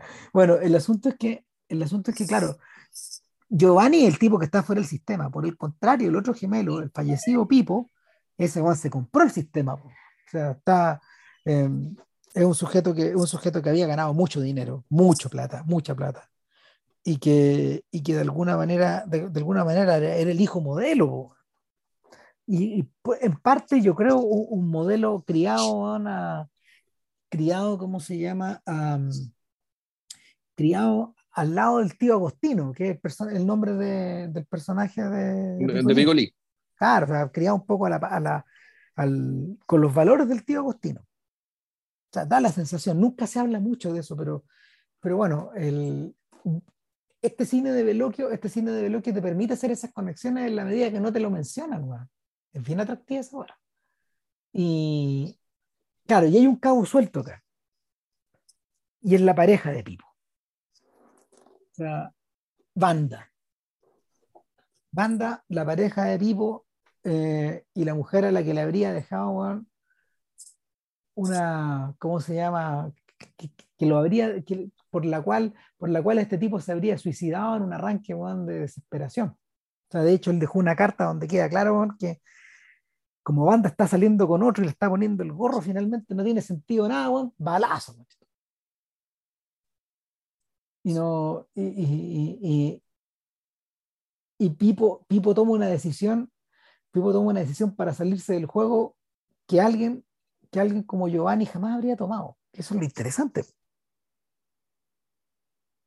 Es básicamente saltar por la ventana en un momento donde está todo seguro, al punto de que eh, en la película lo mencionan, Pipo le habría comprado, habría dado el pie para un departamento gigantesco, de estos que, de, estos de, de, estos que, que, que, se están construyendo en la Italia de cara a los años 80. Claro. en, esta, en, esta, en esta Italia, en esta Italia, en esta Italia de, en esta Italia dominada por la democracia cristiana, pero que está preparando el camino para Berlusconi a todo chancho. Sí, no, y el, el, tema este, la, ya, o sea, el tema de estos nuevos espacios, ¿cachai? De estos nuevos espacios de, de habitación que implican también una nueva forma de ser también. No sé si una especie de algún tipo de colonización, ¿cachai? O alguna una mirada más bien más bien crítica o incómoda respecto de los valores que te está vendiendo el capitalismo digamos, y el modo de vida que te está vendiendo el capitalismo. Y esto es algo que venía desde hace mucho tiempo, o sea, ya desde, ya desde, desde Antonioni. Eso te iba a decir, que, que, ya había una especie de conciencia, pero también otras, otras películas donde no es tan importante, pero aparecen y aparecen los edificios nuevos que están construyendo fuera de Roma, por ejemplo. Sí. El, mundo, del sorpaso, por pues, el mundo de esta, de esta, de esta, de esta, de esta aceleración en la prosperidad. claro, y que es una. Y que, y, que puta, tú ahí, lo que tenéis, bueno, en el fondo decir que esto ya es casi una invasión. Sí, en, en, en Caro Diario, en Caro Diario, eh, Moretti lo alude en una, en una escena muy, muy breve, cuando él para la motoneta en Roma por la luz roja y al lado de él se pone un tipo al lado con un descapotable. Entonces lo mira, se, sale de la moto, se da la vuelta y, le habla al tipo y le dice, ¿sabes? Toda la vida, toda la vida, yo he sentido que mi relación con la gente no es normal. O sea, nunca he podido, nunca hablarle a la mayoría. Siempre me descubro en la minoría. Siempre estoy en la visión de la minoría. No necesariamente en el de la que pierde, sino en la minoría. Este tipo lo mira con cara de ¿quién me está hablando? Cambia la luz y el buen se va. Lo deja, lo deja ahí tieso. Lo deja hablando solo, ya. Claro, lo deja hablando solo, claro, arriba de su descabotable, se ha rajado. Entonces, la, es sutil porque, porque, porque Moretti parece estar hablando de eso y ha hecho alusión en la primera parte de Caro Diario esta idea de pues, visita, un, visita un, suburbio, visita un suburbio de Roma que bien podría ser, no sé, estoy diciéndote cualquier cosa, Peñalolena y arriba, ¿cachai? Ponte tú. Entonces tú dice, ¿por qué la gente se fue a vivir tan lejos en los años 60? Porque este es un barrio que ya tiene 25 años, o casi 30 años, si en esa época Roma era maravillosa, era maravilloso vivir en Roma, ¿por qué esta gente se fue y se fue a un lugar donde las pizzas hay que pedirlas por teléfono, donde, donde no hay cine y la gente se entretiene viendo tele o arrendando VHS, donde los sujetos salen en pantufla a comprar el supermercado y como que describe todo eso. Entonces, el... ¿qué es lo que la gente quiere? Esto es lo que la mayoría quiere o yo lo estoy mirando desde la minoría porque no puedo mirar más allá desde la minoría. Esa es la pregunta. Entonces, Veloquio, Veloquio Veloquio que es como 10 años mayor que, que Moretti lo mira con la mierda hirviendo, pero al mismo tiempo de una forma desapasionada ya, adoptando un poco la actitud de Giovanni, de quien perdió la batalla. Así, finalmente, finalmente la... Eh, debe haber tenido 30, 29 años tenía para el 68. Para todos los efectos era un adulto y se esperaba de él que hiciera películas de adultos. Eh, pero, pero claro, la máquina de moler carne estaba en otra en esa época. Entonces, Los ojos en la boca viene a ser uno de estos filmes, viene a ser uno de estos filmes post 68, ya como de los últimos. De, de, de, los del remate, antes de cambiar de tema, me imagino, o de alguna forma enterrando esto. O sea, cuando, y, eso queda claro cuando aparece la extrañísima banda, que está interpretada por Ángela Molina, que en ese tiempo venía fresquita de hacer las de, de, hacer ese oscuro objeto del deseo con, con Buñuel. Con Buñuel. Claro. Era muy joven ella, mira, ¿qué edad tenía Ángela Molina desde el año. Espérate. Ángela Molina es del año 55. Al momento de hacer la película tenía como 26 años. Más o menos. Claro, no, pues que el, el oscuro objeto del deseo del 77. Pues. Claro. Ahora, eh, Molina interpreta al revés que, al revés que, que Castel. Molina interpreta toda la película en, italiano. Ella es la que está hablando. Ya. Eh, ahora, es un personaje muy raro. A ver, Molina tiene una relación, no, sabemos en qué trabaja o a qué se dedica, es hija de inmigrantes es hija de, eh, hija de un padre muy disparatado, Antonio Piovanelli, el nombre del actor. Eh, se parece un poco, ese actor se parece un poco al. se parece a, Leone, pues. Se parece, sí, se parece a Leone, pero también se parece a. Físicamente, físicamente se parece a un actor bien histérico que Dick Lester, que Richard Lester ocupaba como contraparte de los Beatles en las películas. Claro, es el, productor del programa The Hard Day's Night. Lo vuelve loco, lo vuelve loco. Claro, y, este y, y, Piovanelli explota, explota, porque no puede soportar que esta cabra sea una suelta en el fondo. O sea, este sujeto viene con los valores del inmigrante, pero al mismo tiempo, al mismo tiempo con la al mismo tiempo con una especie de, como, como, una especie de, de parodia de la paternidad, porque hay un momento en que la, que la mujer, que ya, ya, no, ya no es una, una jovencita, eh, ella está llegando, este está llegando de la mano de la otra pareja, se, ve, se, ve, que se estaciona abajo, y este, este loco en la oscuridad ensaya el insulto que le va a tirar cuando se abre la puerta. O sea, no, pues sí, la, la escena es bien... Bueno, de partida, ese médico no era una pareja de ella lo peor de todo. Si Wanda es un personaje muy poderoso, un personaje que tiene.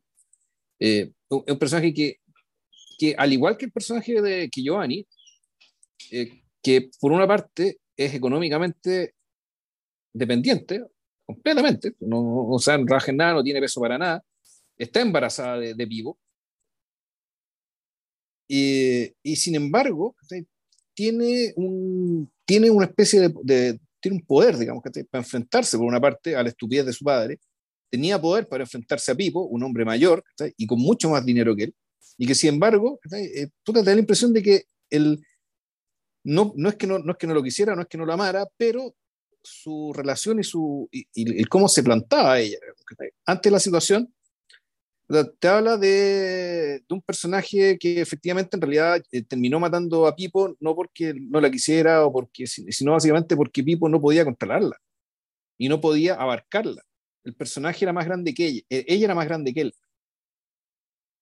El, entonces, Molina, es, es, bien importante que, que, la, la, cara de Molina, digamos que es muy expresiva porque tiene los rasgos muy grandes, ojos grandes, boca grande y, y, no, esta cuestión así chiquitita, fruncida, sino que una, ¿cómo se llama? Tiene la cara una estatua.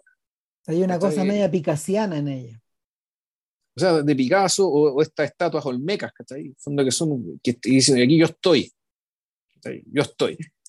Y el... no por nada, perdón, Almodóvar lo usaba como en tres películas. Sí, claro. No, es una tremenda actriz, ¿cachai? Con una tremenda presencia. Y entonces es un personaje tan poderoso, ¿cachai? Que en realidad todos los hombres al lado de ella se ven un poco ridículos, ¿cachai?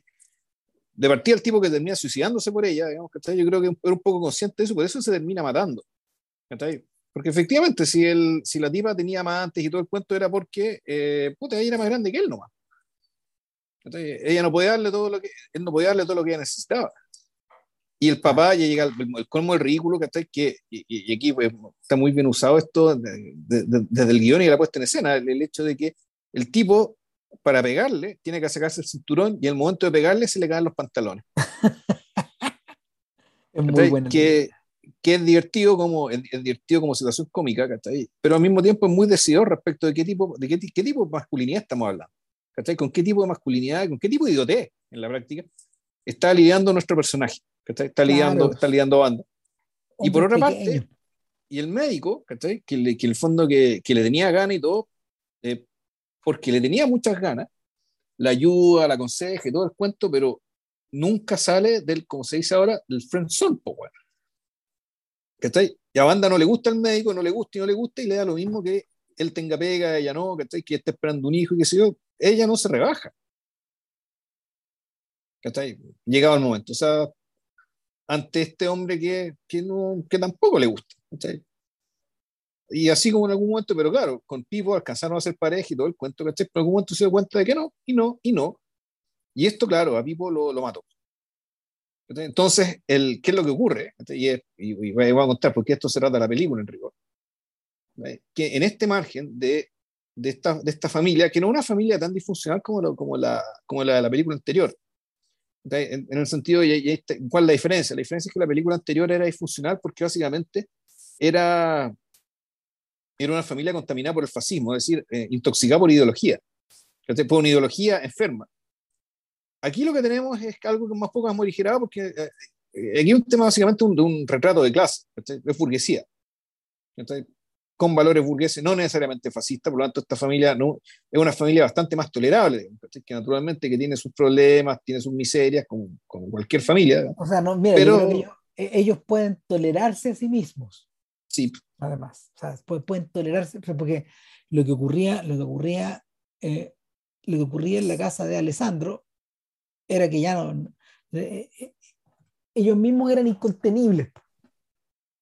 No, no, no, no, había contención posible. Acá, acá hay cierta resignación de, de, estar metido con las patas en el sistema.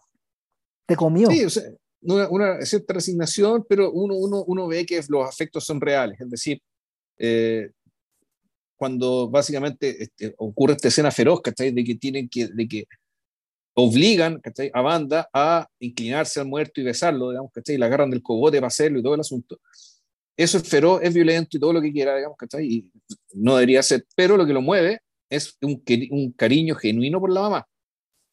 Bueno, el, el, personaje de la madre está aparte de todo esto. O sea, el personaje de la madre no está contaminado, no está contaminado ni con la rabia, ni con el desdén, ni con la resignación, sino que es una madre que genuinamente quería a su hijo. ¿no? Y claro, y en algún momento, en algún momento la pobre dice, lo único que me gustaría es que todos es poder tener la posibilidad de conversar con mis muertos, que me vinieran a ver en la noche, estar un rato con ellos, Juan, a sabiendas de que se van a ir en la mañana, en fin. Eh, y, y, claro, todos están genuinamente espantados, Juan, de que eh, el, de qué, qué, qué, podría ocurrir Juan, si supiera que uno, uno, Wanda está embarazada de tres meses Juan, de, de Pipo, y dos, aunque no me quedó tan claro, de repente puede ser de otro hombre también, no sé, bueno. Eh, y dos, eh, que, que, que, la madre se enterara de que este tipo se mató por eso. Y, y, y, la, y de alguna forma la película, la película está huyendo permanentemente de... O sea, los personajes están huyendo permanentemente de la posibilidad de que eso se produzca, de que eso pase. Y mm. como si hubiera una especie de horror ahí. Em, un tabú. claro, exactamente. O sea, y, de hecho llegan hasta esos extremos y por eso yo siento que el personaje del cuñado está ahí, de alguna forma, porque, porque él es el enforcer, él es el sujeto que está obligado a poner la cara, porque bueno, Pipo está muerto, El tío, el tío en realidad es una figura que es muy lateral, entonces él, él es el hombre de la casa, ¿va? Y sin embargo este hombre de la casa no puede no puede ni siquiera apagarle la tele a los cabros chicos porque los cabros chicos tienen esta cosa nueva que se llama control remoto. Están pegados mirando animes o animonos japoneses todo el día. Pegados como si estuvieran mirando su celular. Entonces, claro, eh, eh, La, la, autoridad, su autoridad de padre, claro, él no, eh, él, él, no pertenece a la generación que les llegaría y les pegaría a estos cabros chicos se nota el tiro. él está pendiente de los hijos y todo, pero él dice, yo no entiendo nada. Entonces, en este punto donde eh, la película se abandona en cierta forma a, a seguirle la pista y a seguirle los humores a Giovanni. ¿Y qué pasa? Bueno, Giovanni inevitablemente se siente atraído por Fanda. Claro, y, y Banda naturalmente se siente atraída por un tipo que tiene el mismo aspecto del sujeto al que amó, pero que es distinto. Entonces, Banda, y, y, eso me gusta, lo vemos. si bien el foco está el personaje masculino, ¿cachai? que alter ego, todo lo que se quiera, volvemos al personaje, el personaje fascinante del femenino acá. Que, que, tiene esta cosa de, de, de, meterse con este sujeto, parte porque la atrae, en parte por curiosidad, ¿cachai? En fondo ya, ¿en, qué se parece, en qué se distingue, ¿cachai? De este otro hombre que conocí. Claro. El, fíjate que la, poco tiempo después de, de hacer esta película, Veloquio se metió en un atado gigante cuando hizo su versión de El Diablo en el Cuerpo, de Raymond Radiguet. Ya. Eh, en parte porque la película que había sido filmada casi 30 años antes eh, tenía una buena cantidad de constreñimientos por la censura. Entonces ahora podía mostrar desnudos, podía, podía ser súper franco con lo, con, con lo, que la novela implicaba, en fin, muchas de esas cosas. Y eh, utilizó a Maruchka Detmers. Él contrató a, Detmers, que era la protagonista de Prenom Carmen.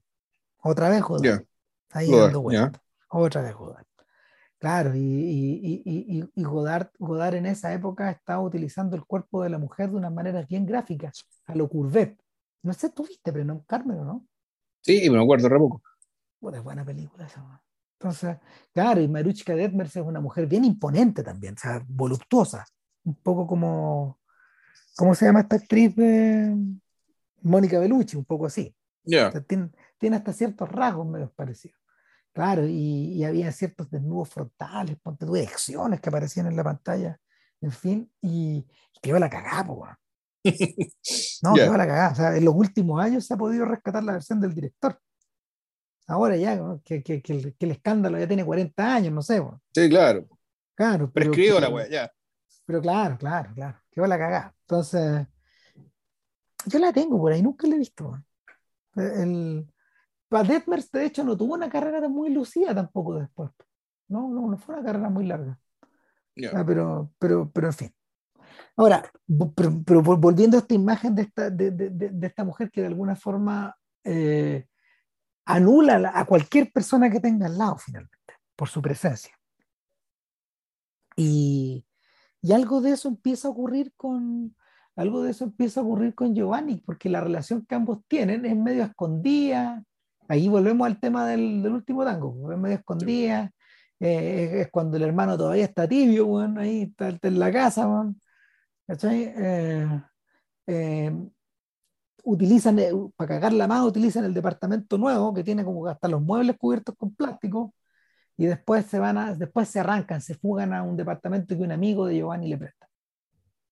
Y es en ese punto, es en ese punto finalmente, no sé, por donde la película firma un encuentro sexual, y, pero, pero importante, antes de ese encuentro sexual, eh, este personaje, este personaje que se había desnudado como cabro chico cuando llega la, cuando llegó al departamento y que en el fondo quería que hace, no, no, y que hace el mismo juego que, que hacía su, su personaje entonces, en, la, esto, eh, en la primera película, que era esconderse, meterse dentro de la chimenea. Claro. Está como, si, como si, claro, la chimenea es un espacio de protección y transfiguración también. Exacto, es una especie de, es una especie de closet pero que tiene tiraje hacia arriba, ¿cachai? Está el cielo arriba. Entonces, hay cielo abierto, pero está en un espacio cerrado, es raro. Eh, a Ruiz se le ocurrieron unas cosas parecidas, de hecho, en una, en una película donde él filma un ballet que se llama Mamán, donde filma una habitación, pero la filma con tomas cenitales y con tomas desde el punto nadir. Entonces la filma desde muy arriba desde muy abajo. Y, y claro, y es una, es una especie de es una, especie de lugar que no es lugar, porque tiene muebles, pero arriba está todo destapado, el techo. O sea, es un, el, ah, lo, lo de Ruiz.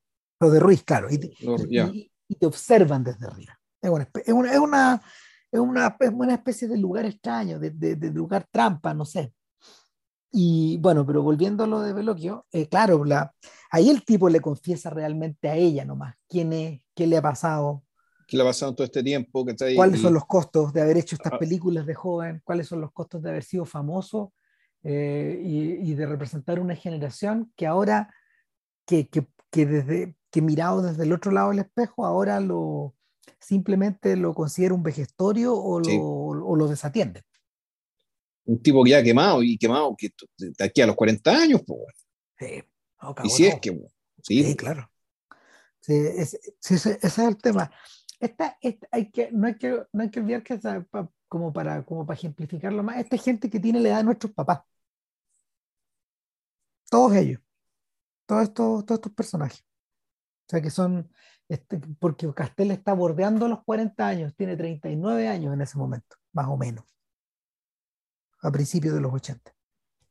Claro, y, de alguna forma, claro, pues son, son estos personajes que son un poco mayores que los universitarios que participaron en los disturbios, pero que al mismo tiempo estaban metidos en el sistema y les dieron, les, prestaron, les prestaron su rostro, finalmente. O sea, eh, en cierta forma yo creo que Veloquio es un personaje que dialoga también con los extremos de la, de, la mamá y la puta de, de Jan Eustache. Sí. estos personajes, claro, están, tan, están, están tironeados por, esto, por estas tensiones, permanentemente. Te tironea, te tironea, te tironeas tú mismo. Y, y, y, el, el, problema es que son personajes que eh, son más adeptos a reconocer su, sus debilidades que sus fortalezas. O sea, y ahí está la conexión con, con, con Charlie, eh, con Charlie Dupea, el personaje de Five Easy Pieces. O sea, que, que, un, que, un, sujeto que es un experto en el autodio. O sea, el, que ahí, bueno, la, ¿cómo se llama esto? la presencia de, con su peinado, a veces con sus muecas, a veces con sus arranques de violencia, él más que violencia y también de acción física. El, esto que era bien, bien sesentero y lo hemos hablado un montón de veces, que, el, eh, que, que, en los 60 se descubre, me parece, ya de manera más pasiva, el uso, el, el uso de los movimientos bruscos del cuerpo como, como potencial expresivo, digamos, de todas estas pulsiones, molestias, malestares, que de los que hemos hablado a, lo largo del, a, a, lo largo de este asunto, digamos, a lo largo de este podcast, y que está presente en la película anterior, no es lo más importante, pero está presente también. Mm, y está filmado de la manera en que se filmaba el cuerpo en los 60. Y eso eh, también aparece, y también aparece en esta película, que es una escena muy breve, que es cuando el, que es una escena que perfectamente podría haber hecho Nikos, que es cuando el, eh, agarra a los cabros chicos, los sube arriba una alfombra, y los hace, eh, y, y, los hace esquiar, digamos, en los, en, los, en los largos y anchos pasillos de la casa, no, claro, que este buen, este, este, este vio que el cuñado está colapsado, que no los puede sacar de la tele. Entonces, este ¿qué es lo que hace?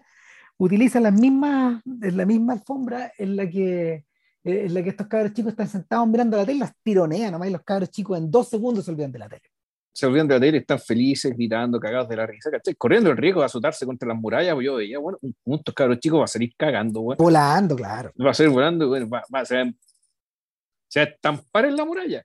Uno cuando tiene cabros chicos se convierte en, en profesionista a riesgo. Claro, te convertís en policía, claro, de todas maneras. Eh, entonces, no, y, te da, y te da nervio, ¿cachai? El peligro. tú, tú, ves riesgo en todo ese lado porque además si llega a caer una cagada, weón, ¿cachai? El culpable eres tú, weón. Mal. Obvio, mal. Entonces, claro, el, estos arranques, ¿cachai? estos arranques te, hacen recordar a, a Nicholson y a lo que encarnaba, a Nicholson también, en el Charlie Dupea, que este tipo en realidad tenía dos mundos y en los dos mundos, los dos mundos los usaba para arrancar del otro. Claro. Al punto que no estaba cómodo en ninguno. Era compulsivo la, ese ir y volver. Era, o sea, e, esta tragedia respecto a que tanto la vida que no elegiste como la vida que elegiste, te son ajenas. No son tuyas.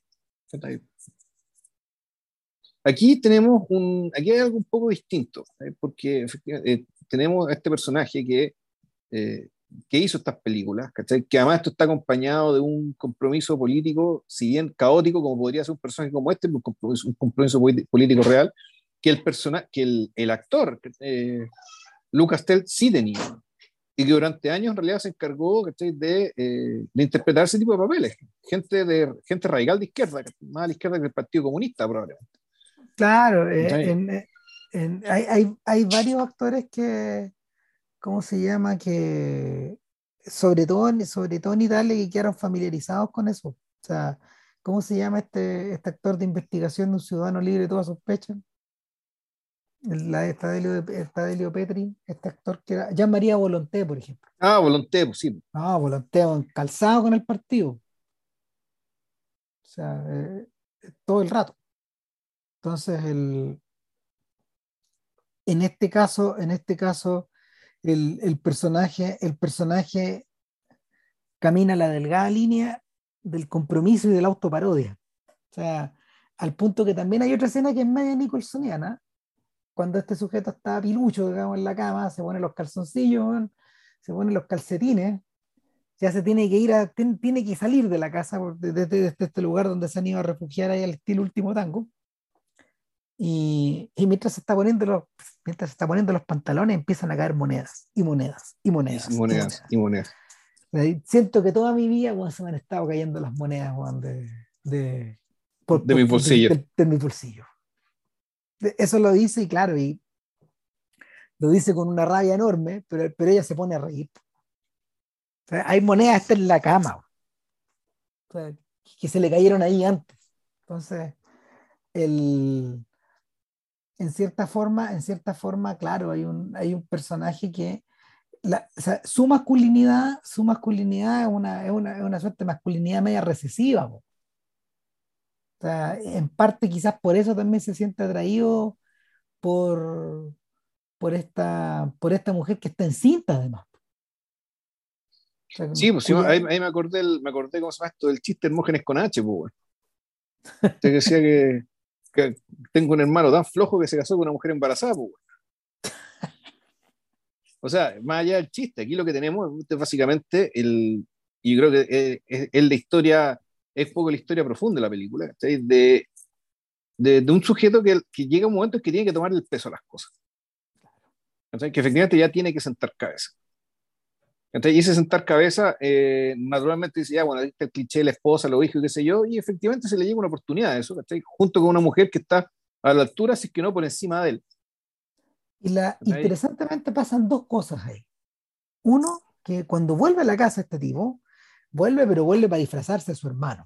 O sea, llega a la pieza del hermano donde él había estado alojado, de hecho, eh, y abre el closet, se pone uno de sus vestones, se maquilla, como el hermano, se pone el disparo en la sien y va a cumplir el deseo de su madre.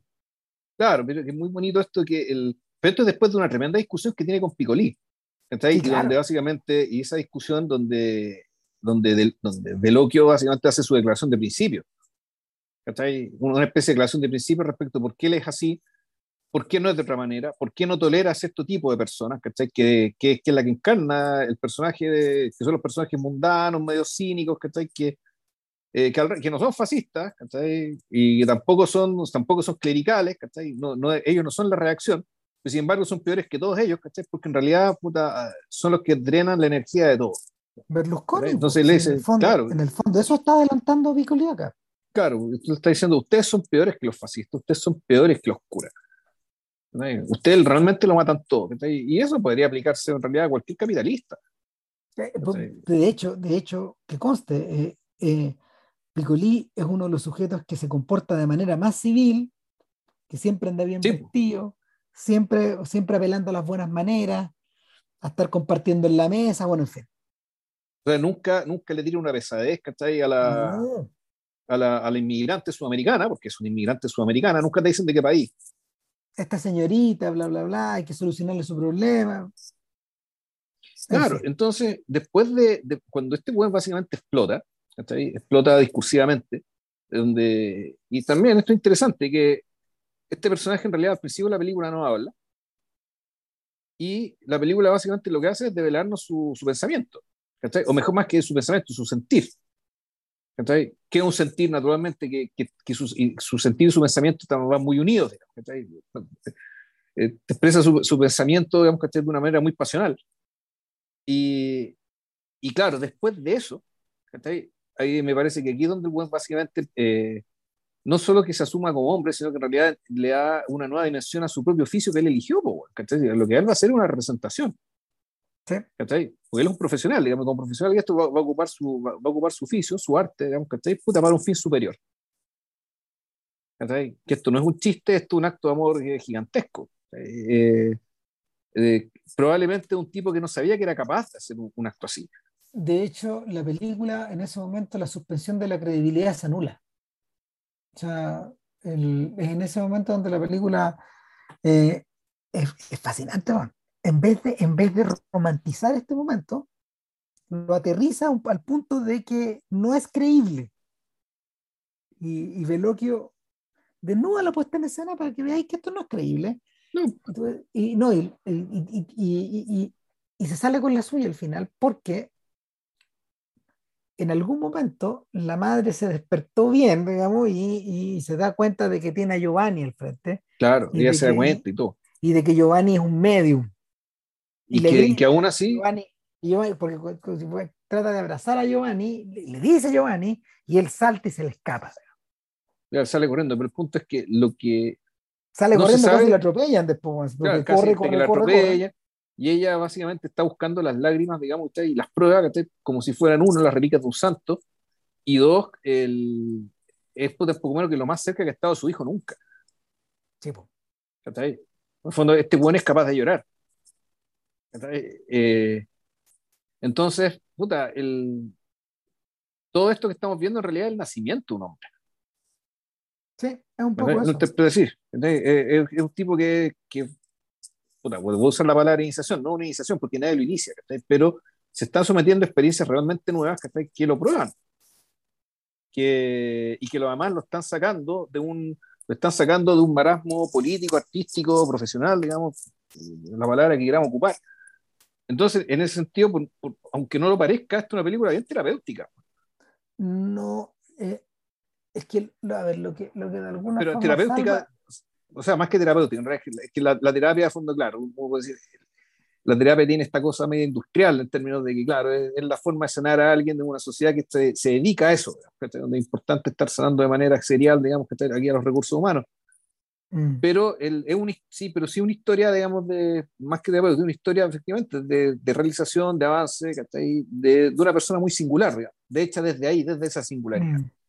Ahora, mira, desde el. no- ahora, no hay ni una seguridad de que vaya a resultar. Eso es lo interesante.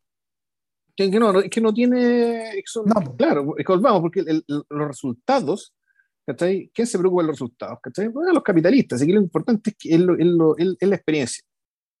¿Cachai? Ujú. Es lo que creciste, es lo que cambiaste.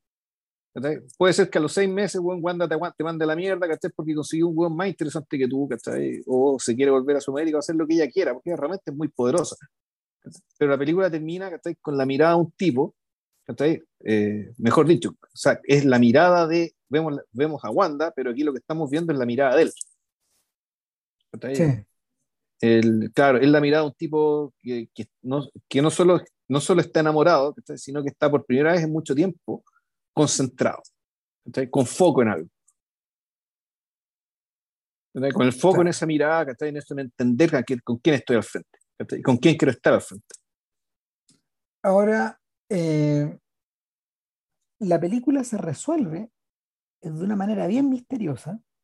Cuando él vuelve a este lugar, lo está esperando ella. Eh, este está hecho pedazo. O sea, se ha llevado toda su energía a este esfuerzo. Em, entra a la ducha con ropa y se empieza a sacar con la, se empieza a sacar con la, con, ¿cómo se llama? Con la esponja van el, el maquillaje. El maquillaje, sí.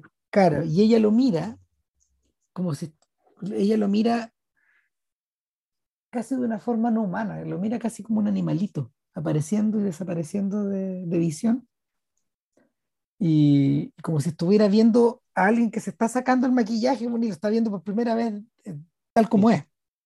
Una cosa así. Sin embargo, la película no termina en un plano de él, sino en un plano congelado de la mirada de ella. Claro. Claro, son los ojos de ella las que están viendo, a través de los ojos de ella estamos viendo este sujeto. Claro. O, o viceversa, estamos viendo, eh, y lo que estamos viendo es la mirada de él. Claro. ¿Qué es lo que está mirando? ¿Qué se está fijando? ¿Y qué es lo que siente, sobre todo, ante lo que tengo al frente? Sí. Ahora, antes de, antes de cerrar, un breve detalle sobre los coescritores de este guion. No puede ser más distinto. O sea, hay un señor que es Vincenzo, Vincenzo Cerami. Y Cerami, eh, Cerami es, eh, es un guionista. Eh, no creo que no tiene, sí, no, no, no tiene pegas de directo. Es un guionista que llegó a convertirse en la mano derecha en el, en el guionista de, de Roberto Benigni. Ya. En las películas buenas y en las malas. O sea, prácticamente hasta la muerte de Cherami, el 2013, todas las películas dirigidas por Benini están, están escritas por están escritas por Cherami. Ya. Él es, el, él es el que aparece como colaborador en el guion. Pero en los créditos del final hay una mención. Ah, pero es una señora de bello francés. Exactamente, y no es cualquier persona, es Catherine Breillat. Breillat eh, es una figura señera del cine francés.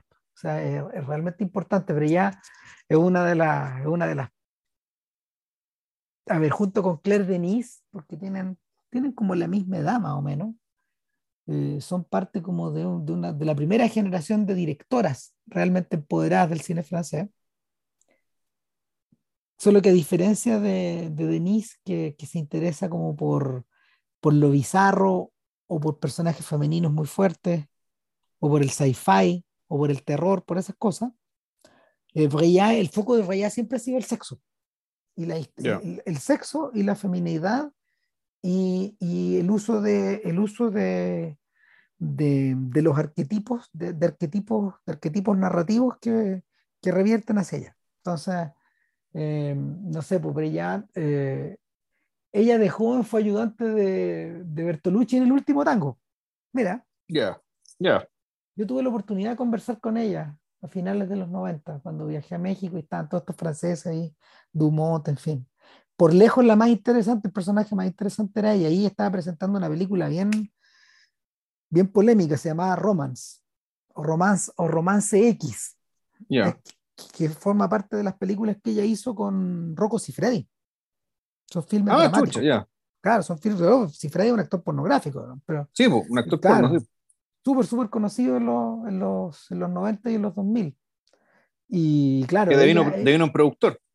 Claro, y, y, ella, ella se tomó, o sea, ella o sea, se, se, conoció a Siffredi y hicieron, y tuvieron, tuvieron buena empatía y hicieron películas juntos y, y películas bien jodidas. Entonces, pero por otro lado, también eh, ha hecho unas películas muy interesantes acerca de la, tú, del despertar sexual de, de, de, gente en la adolescencia. O yeah. tiene una película hace poco que es Barba Azul, hace unos 10 años atrás. Su versión de Barba Azul. Y el mito Barba Azul de Gilles Larrey. Claro. Del, del, aristócrata francés medieval este que mataba niños y ya. Eh, no, claro, y que tenía encerradas a las mujeres. Ya. ¿Cachai? Que tenía encerradas las mujeres en su, en su casa, en fin. O sea, de alguna manera también ha utilizado esos arquetipos como para irlos abordando por ahí. Ahora, la carrera debería es re difícil porque, claro, permanentemente está, con, permanentemente está chocando contra el sistema porque ella es una hija de esta época. ¿Qué edad tendrá ya Espérate, a ver. Me da la sensación de que ya debe tener más de 70. A ver. Es del 48, sí, efectivamente. Sí. pues. Claro, claro. ¿No? Y, siempre, siempre, siempre, siempre como topándose como en el borde, como, como peleándose con el sistema. Y, y claro, eh, antecediendo, por ejemplo, a otras directoras como esta, esta señora Julia Ducournau, la que hizo Titanes hace poco, la ganadora de Cannes. En fin, todas esas son un poco hijas de Breillat. Ya.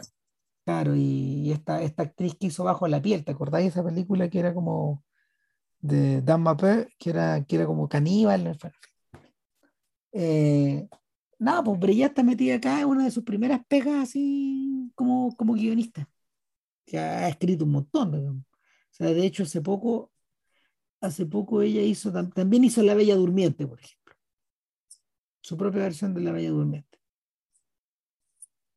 Entonces no, no me extraña que, no me extraña que, que haya quedado algo de la huella ahí. Seguramente ella también debe haber escrito el personaje de, de, de, de Wanda. con cosas para el personaje de Wanda, sí. Mm. Nada, eso, eso con eso respecto de las aventuras de Loki y Lucas Telp. Ya. Sí, estoy agotado, es muy tarde, no. tenemos idea. Eh, bueno, yo mañana voy a ver el polaje este que me recomendaste. Ah, sí. To, de, sí, mira, no sé, no sé, si es una película, no sé si es una película de podcast, pero es puro tiempo ganado, si la quieren ver por ahí. A todo riesgo se llama en español. Ya. Ya. Y sería todo. Sería todo, sí, estoy agotado, bueno. Muy tarde, no quiero regalar más. Jubílate, Vilche. Ya. que estén, que estén bien, coraje. Chao. Vale, chao.